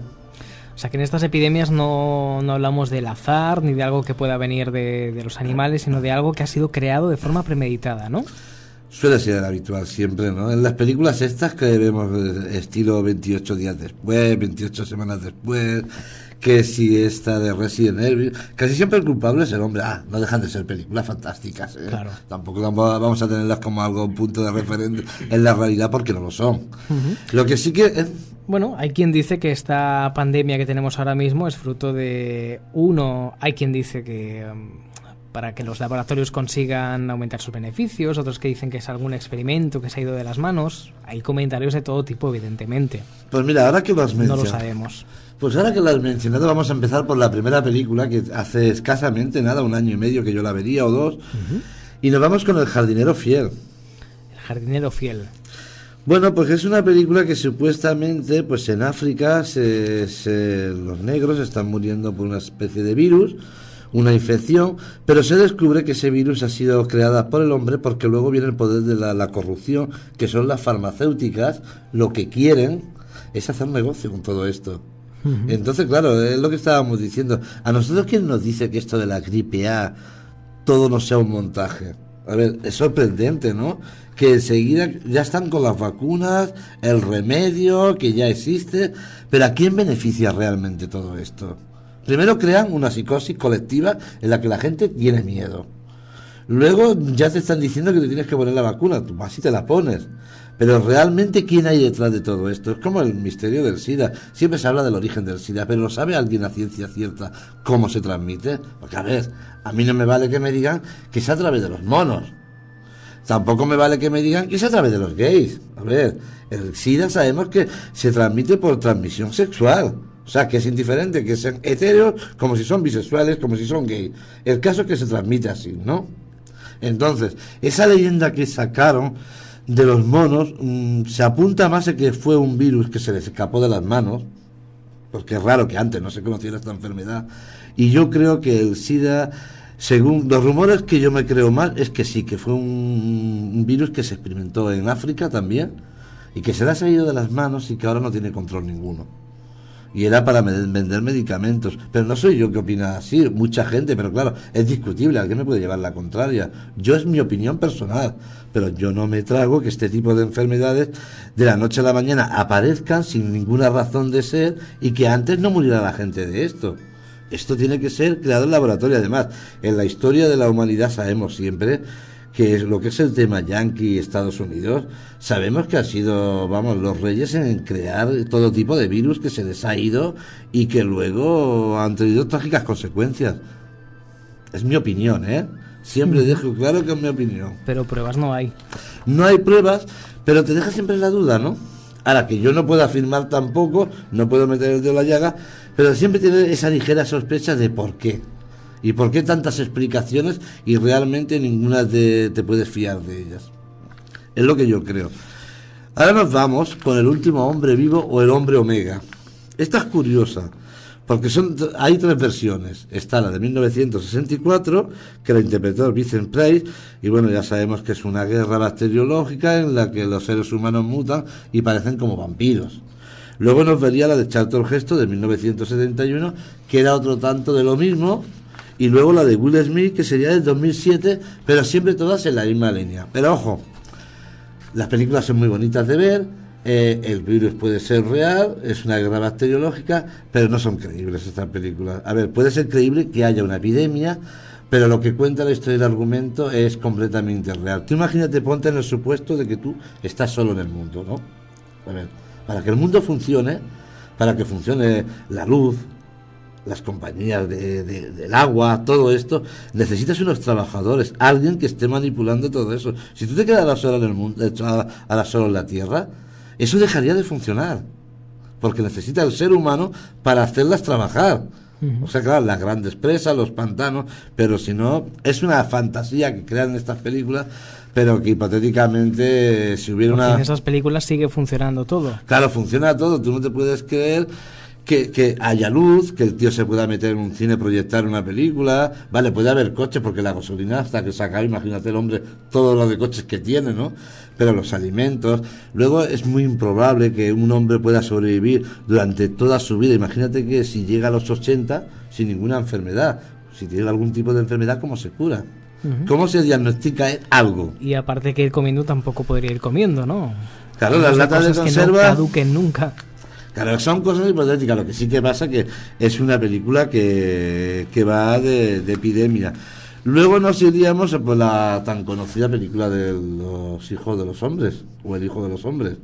Esa película que es un virus que afecta a las mujeres en la que se han dejado de tener niños durante más de 17 años, hasta que llega una africana que va a tener un crío, es la esperanza de la humanidad, y es una lucha contra el reloj para que este, este crío nazca. Y casualmente van a ser niñas, o sea, va a ser una mujer que a su vez puede ser fértil, y es todo también a una pandemia. O sea que aquí la pandemia es una esterilidad de todo el mundo. Que puede pasarnos, porque fíjate cómo estamos ahora, tal como nos estamos alimentando, y según qué cosas han habido avances de que el hombre está dejando de ser fértil, ¿eh? Por el, uh, mira, muchos tipos de medicamentos. Hay medicamentos que te mandan para la tensión, que crea, crean la impotencia, y es cierto. Hay medicamentos muy fuertes que parece que no, pero lo están haciendo. Y luego a la mujer también le está pasando. Es como las pastillas anticonceptivas. Te va, creando, te va creando un metabolismo en el cuerpo de la mujer que al final cuando quieren tener hijos no pueden. O sea que son temas muy... Qué malo. O sea que en esa película vemos como todo el mundo, pues de alguna forma, claro, al no tener eh, hijos, se pierden las esperanzas, ¿no? De todo, de ver que no va a haber una continuidad en, en la humanidad hasta que esa persona concretamente parece que sí que puede tener hijos. Bueno, es una película que está muy bien, ¿eh? Hay que reconocer que es una película. Y ahora nos vamos a Pandemia. Pandemia es una película, una película de televisión, es una miniserie. Eh, su principal base, creo yo, que cuenta con Faye Dunaway. Faye Dunaway, pues una de las actrices Bonnie and Clyde, o, por, también la conocemos junto con Paul Newman, por citar alguna, en El Coloso en Llamas, la, la, heroína de turno, ¿no? Y la película es de la supuesta eh, gripe aviar y bueno, eh, la película está muy bien, yo la he podido ver esta tarde y está muy bien porque te cuenta cómo puede ser una transmisión y es muy realista, ¿no? Es solo dándote la mano, un pequeño abrazo, pero no solo mm, es una gripe que no se, se transmite la pandemia solo con los seres humanos, con las gaviotas, con los gatos, con los perros y claro, el descontrol que puede haber en una, en una pandemia, porque es triste, ¿no? Reconocer que por ejemplo, una persona que no sabe que está enferma, se despide de su amigo, se monta en un avión, en ese avión muere, contagia a los demás, el avión llega al aeropuerto, una vez desembarca se va contaminando la gente del aeropuerto y así se va desencadenando esta pandemia, es un poquito fuerte, ¿eh? Vaya. Entonces es muy triste. Y ahora te voy a recomendar algo muy, muy interesante, creo. Mira, es un libro que se llama Virus. Y la curiosidad de este libro también va de pandemias, pero es un poquito. Lo he querido recomendar por la curiosidad del libro, ¿no? Por lo que toca, ¿no? Mira, la sinopsis sería que en el complejo hotelero de Canel Bay, en la pequeña isla caribeña de San John, ha habido un brote de una extraña epidemia que ha causado dos bajas y amenaza con infectar a todos los turistas de este paraíso turístico. La descripción de los acontecimientos aparecidos en los periódicos sirve a Ferran como punto de referencia para ayudar a su amigo Alberto a entender qué está pasando en su empresa. ¿Lo vas pillando? ¿Mm? Como en San Joy, él también parece un grave problema. Una epidemia de rumores amenaza con desestabilizar a toda la empresa. Alberto tendrá que descubrir las causas de su particular epidemia, recuperar el clima de confianza entre la gente y conseguir una vacuna que los proteja de las infecciones por los rumores. Uf, qué, curioso el hacer esa mezcla entre lo que pasa en una empresa y cómo se desarrolla un, un, virus, ¿no? Pues sí, es una historia paralela, es una historia paralela en la que nos está hablando de un virus real, de una enfermedad en una isla, un balneario y tal, Y te está hablando de un virus por, por un rumor que se lanzó, que un comentario que se hizo, una mala interpretación y se fue extendiendo. Y eso fue provocando que la gente se fuera yendo de la empresa. Entonces, la- las mismas leyes que se aplican prácticamente, consultan a una enfermera, te parecerá chocante, pero es así, consultan a una enfermera y las mismas leyes que se aplican para atajar una pandemia y un, una- un virus, se aplica también a lo que es a los falsos rumores. Es decir, primero hay que localizar el virus, atajarlo y ponerlo en cuarentena. Y es lo mismo, y es una idea muy original porque está muy bien contada. Desde luego, curiosa e inédita es. No Y- sé si alguien habrá hecho lo mismo antes, yo creo que no, ¿no? No, no, está Muy escrita, original. está escrita por Ramón Cortés Ferrán y fue escrito, bueno, fue editado en 2007. Y bueno, aquí de Barcelona es catalán. Y la- yo lo recomiendo porque es un libro muy ameno, nada, poquitas páginas, ¿eh? unas doscientas y pico. Pero lo lees con una gana porque dices, mira qué curioso, cómo me están contando lo que es una pandemia y lo que puede ser una pandemia de una empresa. Algo muy interesante. Y este, este ya lo recomiendo. mm, Para terminar con los libros, el título puede parecer un poquito largo, pero yo lo recomiendo mucho. ¿eh? Breve, histo- breve historia de los que ya no están. ¿Mm? A Laura Bill se le está acabando el tiempo. Hace tres semanas que ella y dos de sus colegas se encuentran solos en uno de los lugares más fríos y remotos de la Tierra. Los dos hombres parten en busca de ayuda y de repente Laura se da cuenta de que no van a volver. Así que recoja los pocos víveres que le quedan e inicia un viaje extraordinario. Entre tanto, en otro lugar, más y más gente va llegando a una ciudad sin nombre. Cada persona tiene una historia distinta que contar, pero hay algo que todos tienen en común. Era su último viaje. Están en la ciudad de los muertos, en un lugar en el que permanecerán mientras la tierra quede alguien que los recuerde. Te explico. Va a una pandemia también. Pero es una metáfora. Es un libro muy cruel. El final es muy cruel. Hay que mencionarlo, no es hacer publicidad, pero va sobre la Coca-Cola, porque es el punto donde gira la historia, ¿no? Mientras unas personas están investigando la, los fríos hielos, como digo yo, la Antártida y demás, hay personas que se están muriendo, pero cuando mueren no desaparecen, acaban en una ciudad en la que se encuentran todos los muertos, pero esos muertos seguirán ahí mientras haya alguien que los tenga en sus recuerdos. Tienen vida mientras un familiar, un amigo los tenga presentes en su mente. A la que muera esa persona, dejan de existir. Porque ya no hay nadie que los recuerde. Entonces, la historia va de un descubrimiento que se ha hecho que en la Coca-Cola se ha creado un nuevo, un nuevo virus en la que se está entendiendo por todo el mundo. Todo el mundo se está muriendo. Es una extraña enfermedad que no se sabe, los únicos síntomas que se saben es que van muriendo muy rápidamente se les falta el oxígeno, empiezan a sentir fatigas, vómitos, diarrea, una serie de historias, pero todas las causas indican que ha sido fabricado en las latas de Coca-Cola. Entonces ella hace una investigación, pero claro, ella, todo todo el mundo que queda en esa ciudad está viva, pero la única que queda en el mundo es ella. Claro, el libro tiene un trágico final. Y ya no voy a contar más. Y hasta Y ahí es- podemos leer. Y es muy, oye, yo lo digo, es muy recomendable y también es un libro que es del 2007, 320 páginas, se lee muy fácilmente, se puede encontrar en tapa dura y tapa blanda. Y está escrito por Kevin Bockermeyer, que recientemente, eh, según leí yo hace poco, a principios de año, se está haciendo la película ya. Y yo recomiendo leerlo porque es un libro conmovedor, sobre todo cuando estas personas están en la ciudad y ellos se encuentran haciendo su vida cotidiana, pero que en el fondo saben que hay algo que no acaban de recordar, pero saben que están muertos, pero no saben cómo. Y, no sa- y saben que, o que saben que han tenido un accidente y no saben cómo han sobrevivido, hasta que se les va desvelando el misterio. Mm, Pues como película puede ser muy interesante también. Y va sobre las pandemias, pero estuviera tocado de una manera original. Y lo último que nos queda, Joaquín, pues mira, nos queda la, la de los zombies, ya sabemos de qué van, ¿no? Los zombies que no son zombies son infectados, ¿no? Son infectados, pero que siempre es lo mismo, ¿no? O sea, tú ves zombies y dices, ¿cómo puede ser que en esta película le muerdan a uno y tarde a lo mejor tres o cuatro horas en infectarse y volver a salir andando pegando bocados? Y luego el protagonista, que le han mordido los cinco minutos, ya está dando vueltas por allí pegando bocados también. Son películas, nada, son películas que puede ser real, ¿eh? También, que puede ser un tema A ver, que hay una película que es Carrier. Hombre, si fuera real esto, sería terrorífico. A ver, quiero decir que puede, ser rea- real lo que cuenta la película de Carrier, infectados. O sea, no, no que la gente vaya pegando bocados, no lo veo. Eso como no sea la enfermedad de la rabia y hay una, una pandemia de rabia, todos con la espuma en la boca, como se suele decir, y la rabia, que yo sepa, está erradicada. Prácticamente. O sea, lo que pasa es que existe la película de Carrier, Infectado, que la estuve viendo en Sitges, y es una película muy modesta, ¿eh? Es- está hecha por un catalán también. Ajá. Es una película española muy modesta, yo la considero una road, una road movie porque es una película de carretera, tiene momentos muy crueles porque es la supervivencia o, o yo o tú, así que es lo que hay, O ¿no? sea, es la supervivencia pura y dura, ¿no? pura y dura, pero que hay que ser realista. Es una enfermedad que no desconocen las causas.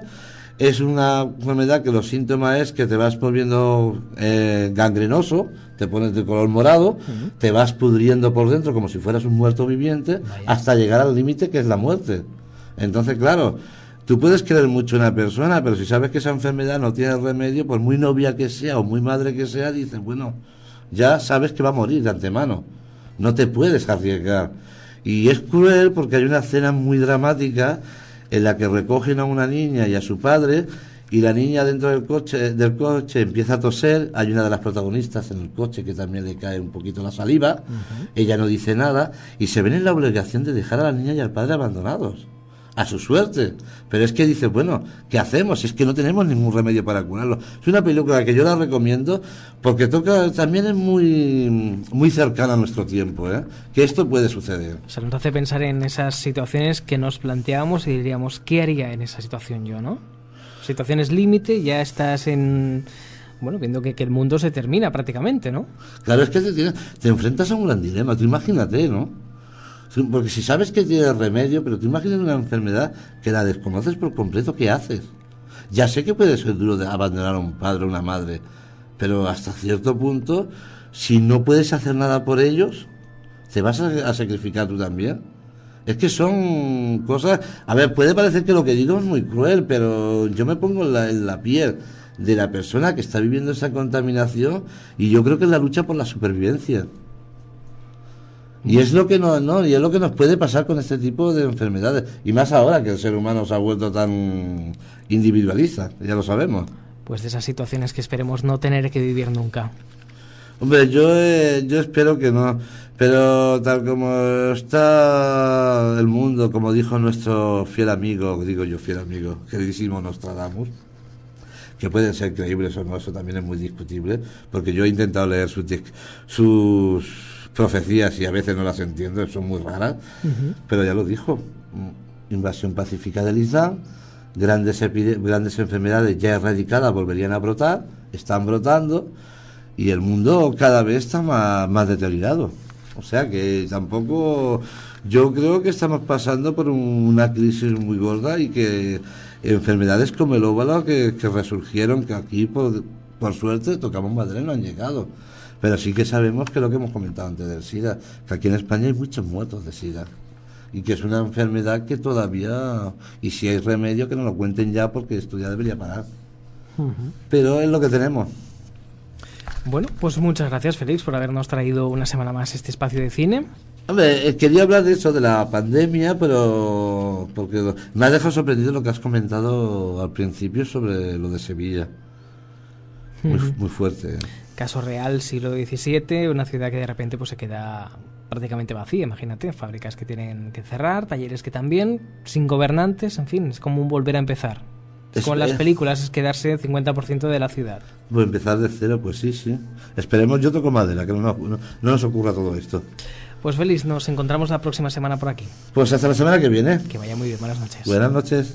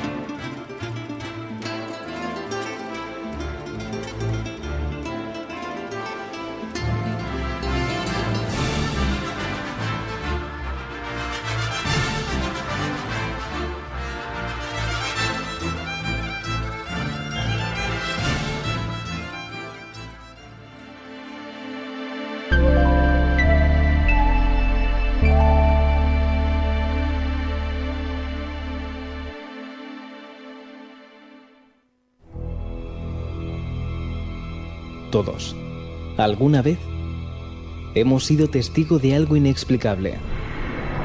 Vi un objeto que me parecía, no sé, bajo del cielo. Lo vi, luego me decían que yo estaba loco, pero yo no estaba loco, yo aquello lo había visto. Por temor, no nos atrevemos a contarlo. Lo vieron varias personas, pero no nos creyeron. Como no nos creyeron, pues eso quedó en el olvido y hasta la fecha pues siempre sigo pensando en lo que vi aquel día. Queremos escuchar tu caso. Envíanos un correo electrónico a sombrasenlanoche@radiopomar.com. Sombras en la noche.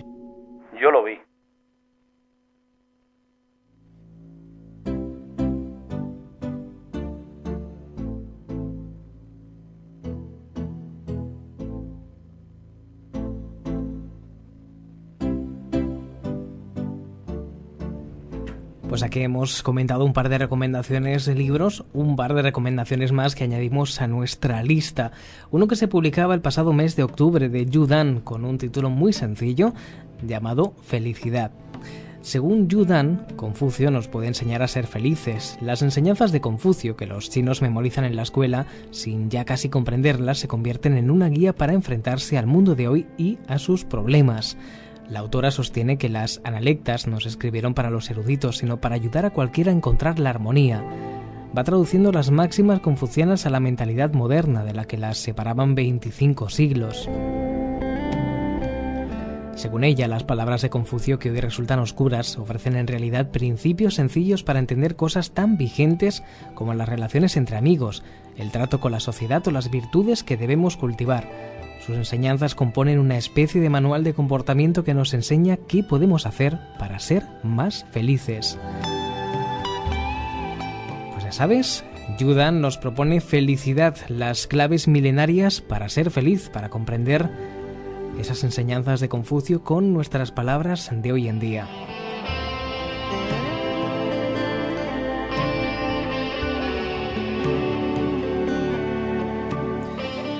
Hablamos de la evolución con una obra que también se le publicaba el pasado mes de octubre de Richard Dawkins, Evolución, el mayor espectáculo sobre la Tierra.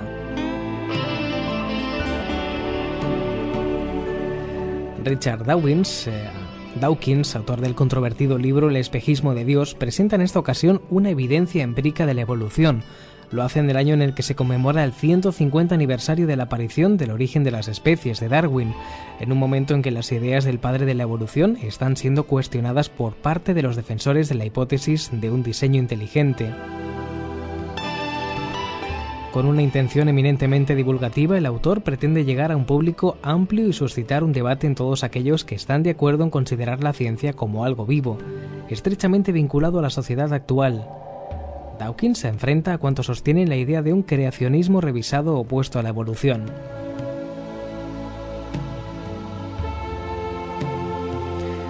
Richard Dawkins es profesor de difusión de la ciencia en la Universidad de Oxford. El etólogo británico, nacido en 1941, ha centrado su campo de investigación en cuestiones relacionadas con la evolución y el papel de la religión, es colaborador habitual de publicaciones de contenido científico y humanístico, autor del gen egoísta, del fenotipo extendido, del relojero ciego o del espejismo de Dios.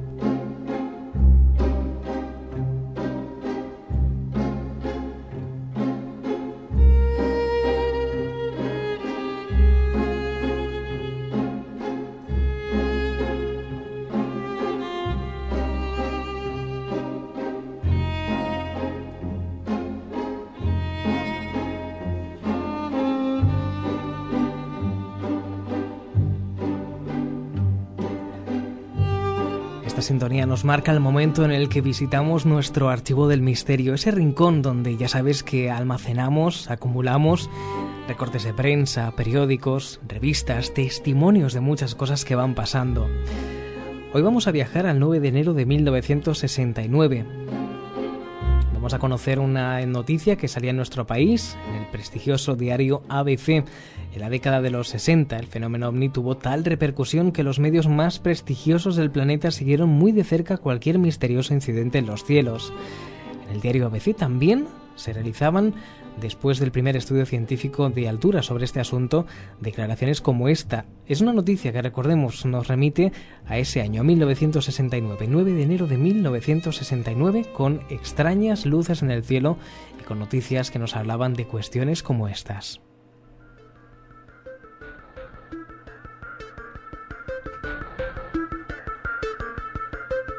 El primer estudio alto nivel científico mundial sobre los ovnis afirma que no existe prueba demostrable alguna de la existencia de vehículos inteligentemente pilotados procedentes de otros mundos. Esta es la conclusión del informe, todavía secreto, preparado por un equipo de científicos de la Universidad del Estado de Colorado, bajo la dirección del Dr. Edward Condon, un físico de renombre internacional que recoge hoy en su página frontal el Times de Nueva York, basándose en una información fragmentada obtenida anoche por la Associated Press y que cuando se publique, que va a ser muy pronto, puede ser de gran utilidad, me parece, al corresponsal de ABC en el mundo de los ovnis, Carlos Murciano.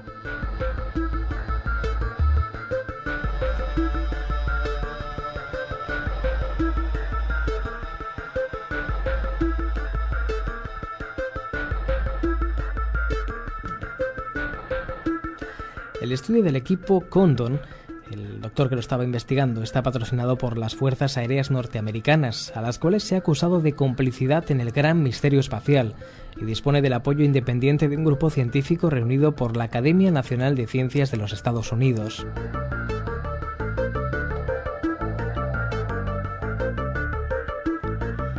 La evaluación de este grupo será hecha pública conjuntamente con la publicación del informe de Colorado.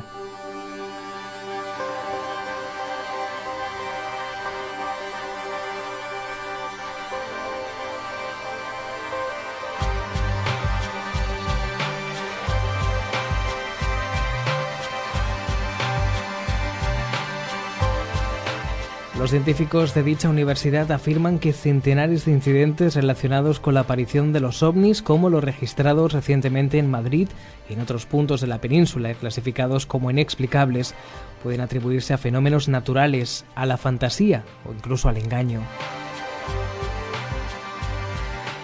Los relatos de testigos, dice el informe, con credenciales aparentemente impecables han sido en algunos casos autocontradictorios y de escaso valor probatorio.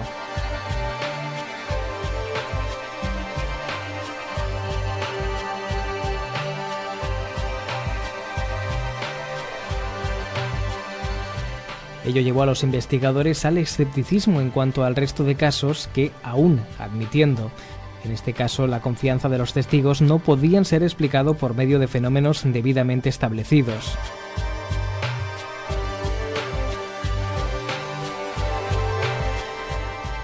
Dichos casos, según el informe, fueron considerados como irrelevantes.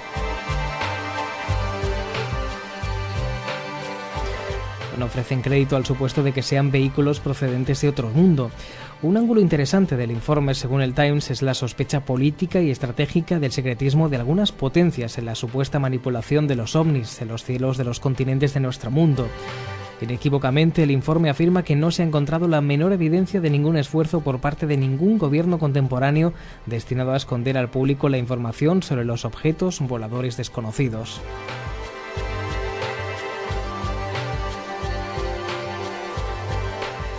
En un incidente concreto, según el informe, se demostró en California que las extrañas luces que aparecían intermitentemente en el cielo nocturno y que las gentes atribuían a la presencia de los ovnis no eran más que aparatos militares que aterrizaban o despegaban de una distante base aérea.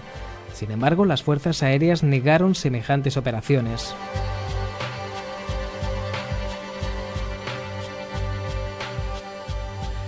La preparación del informe de la Universidad de Colorado ha durado año y medio y costó medio millón de dólares, sufragados por las fuerzas aéreas después de muchas presiones. El doctor Condon dirigió, como digo, los trabajos de toda la operación desde los laboratorios de la Universidad de Colorado en Boulder, esos laboratorios trabajando conjuntamente con el Centro Nacional de Investigaciones Atmosféricas investigaron intensamente los fenómenos atmosféricos, los posibles fallos del radar, astronomía, física y toda clase de datos científicos relacionados con el misterio de los ovnis.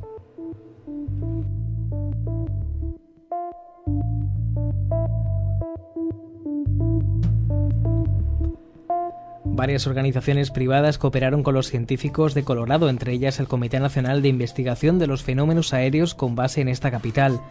El presidente de dicho comité, Donald Cahill, excomandante de los Marines, publicó hace años un artículo de mucha resonancia en una revista científica afirmando que los platillos volantes son vehículos extraterrestres.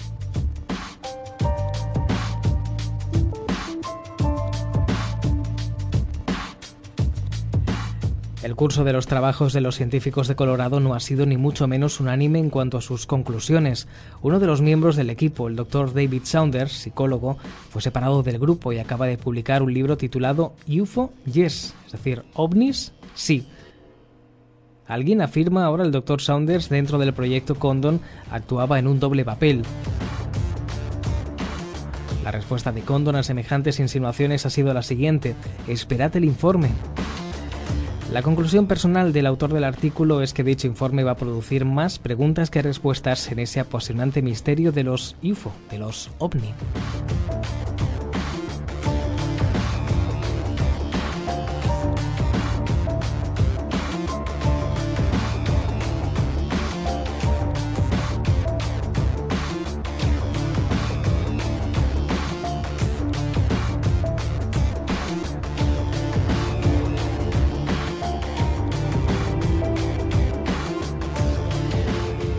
Esta era la noticia que hoy rescatábamos en nuestro archivo del misterio, recordemos de 1969, de concretamente el jueves 9 de enero de 1969 y que publicaba el diario ABC, además en portada y la portada concretamente decía lo siguiente, nos presentaba concretamente ese titular, no existen pruebas de que los ovnis sean objetos pilotados procedentes de otros planetas. Así lo firmaba el artículo, además con un error de ortografía notabilísimo, ya que pone ABC en Washington, donde vemos que la G ha desaparecido. Era portada, recordemos, en el diario ABC en nuestro país, 9 de enero de 1969. Los ovnis, entonces, sí que se consideraban como noticias serias. Hoy este tipo de informaciones lo encontraríamos en páginas muy interiores y muy escondidas en diarios como este.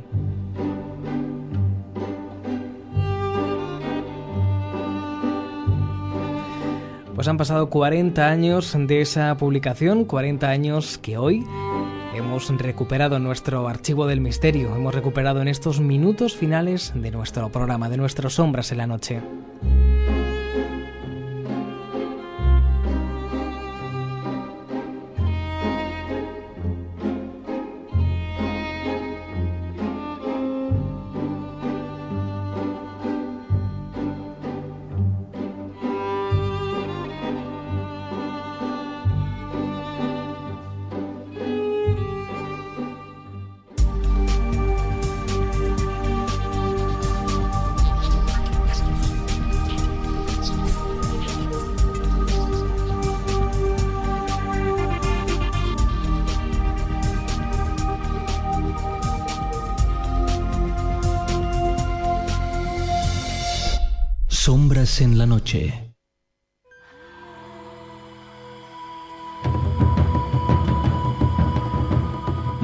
A abrir ese rincón encantador, ese archivo del misterio, la próxima semana en la próxima edición de Sombras en la Noche.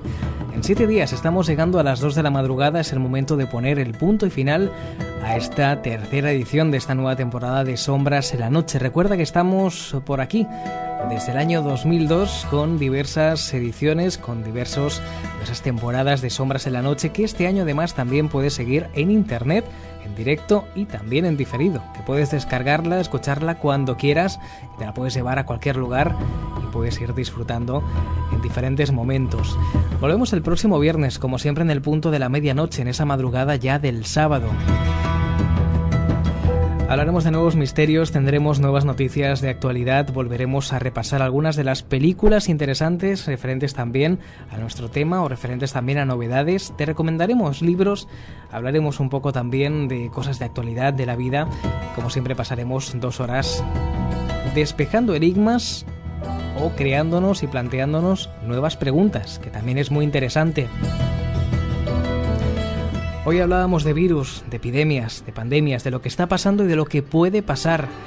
Y vamos a terminar el programa como hacemos siempre, como hacemos todas las semanas, con una reflexión, con una frase. Nos llegaba escrita de Antonio Machado, poeta y prosista español. Nació en 1875, nos dejó en 1939 y Antonio Machado decía cosas que aún hoy en día, tantos años después de su fallecimiento, 60 años después de dejarnos, son de plena vigencia. Decía Machado que en España, de cada 10 cabezas, 9 embisten y una piensa. Nos vamos, ha sido un placer, soy Joaquín García. Tendrás más información del programa en sombrasenlanoche.net. Muy buenas noches y hasta la próxima semana.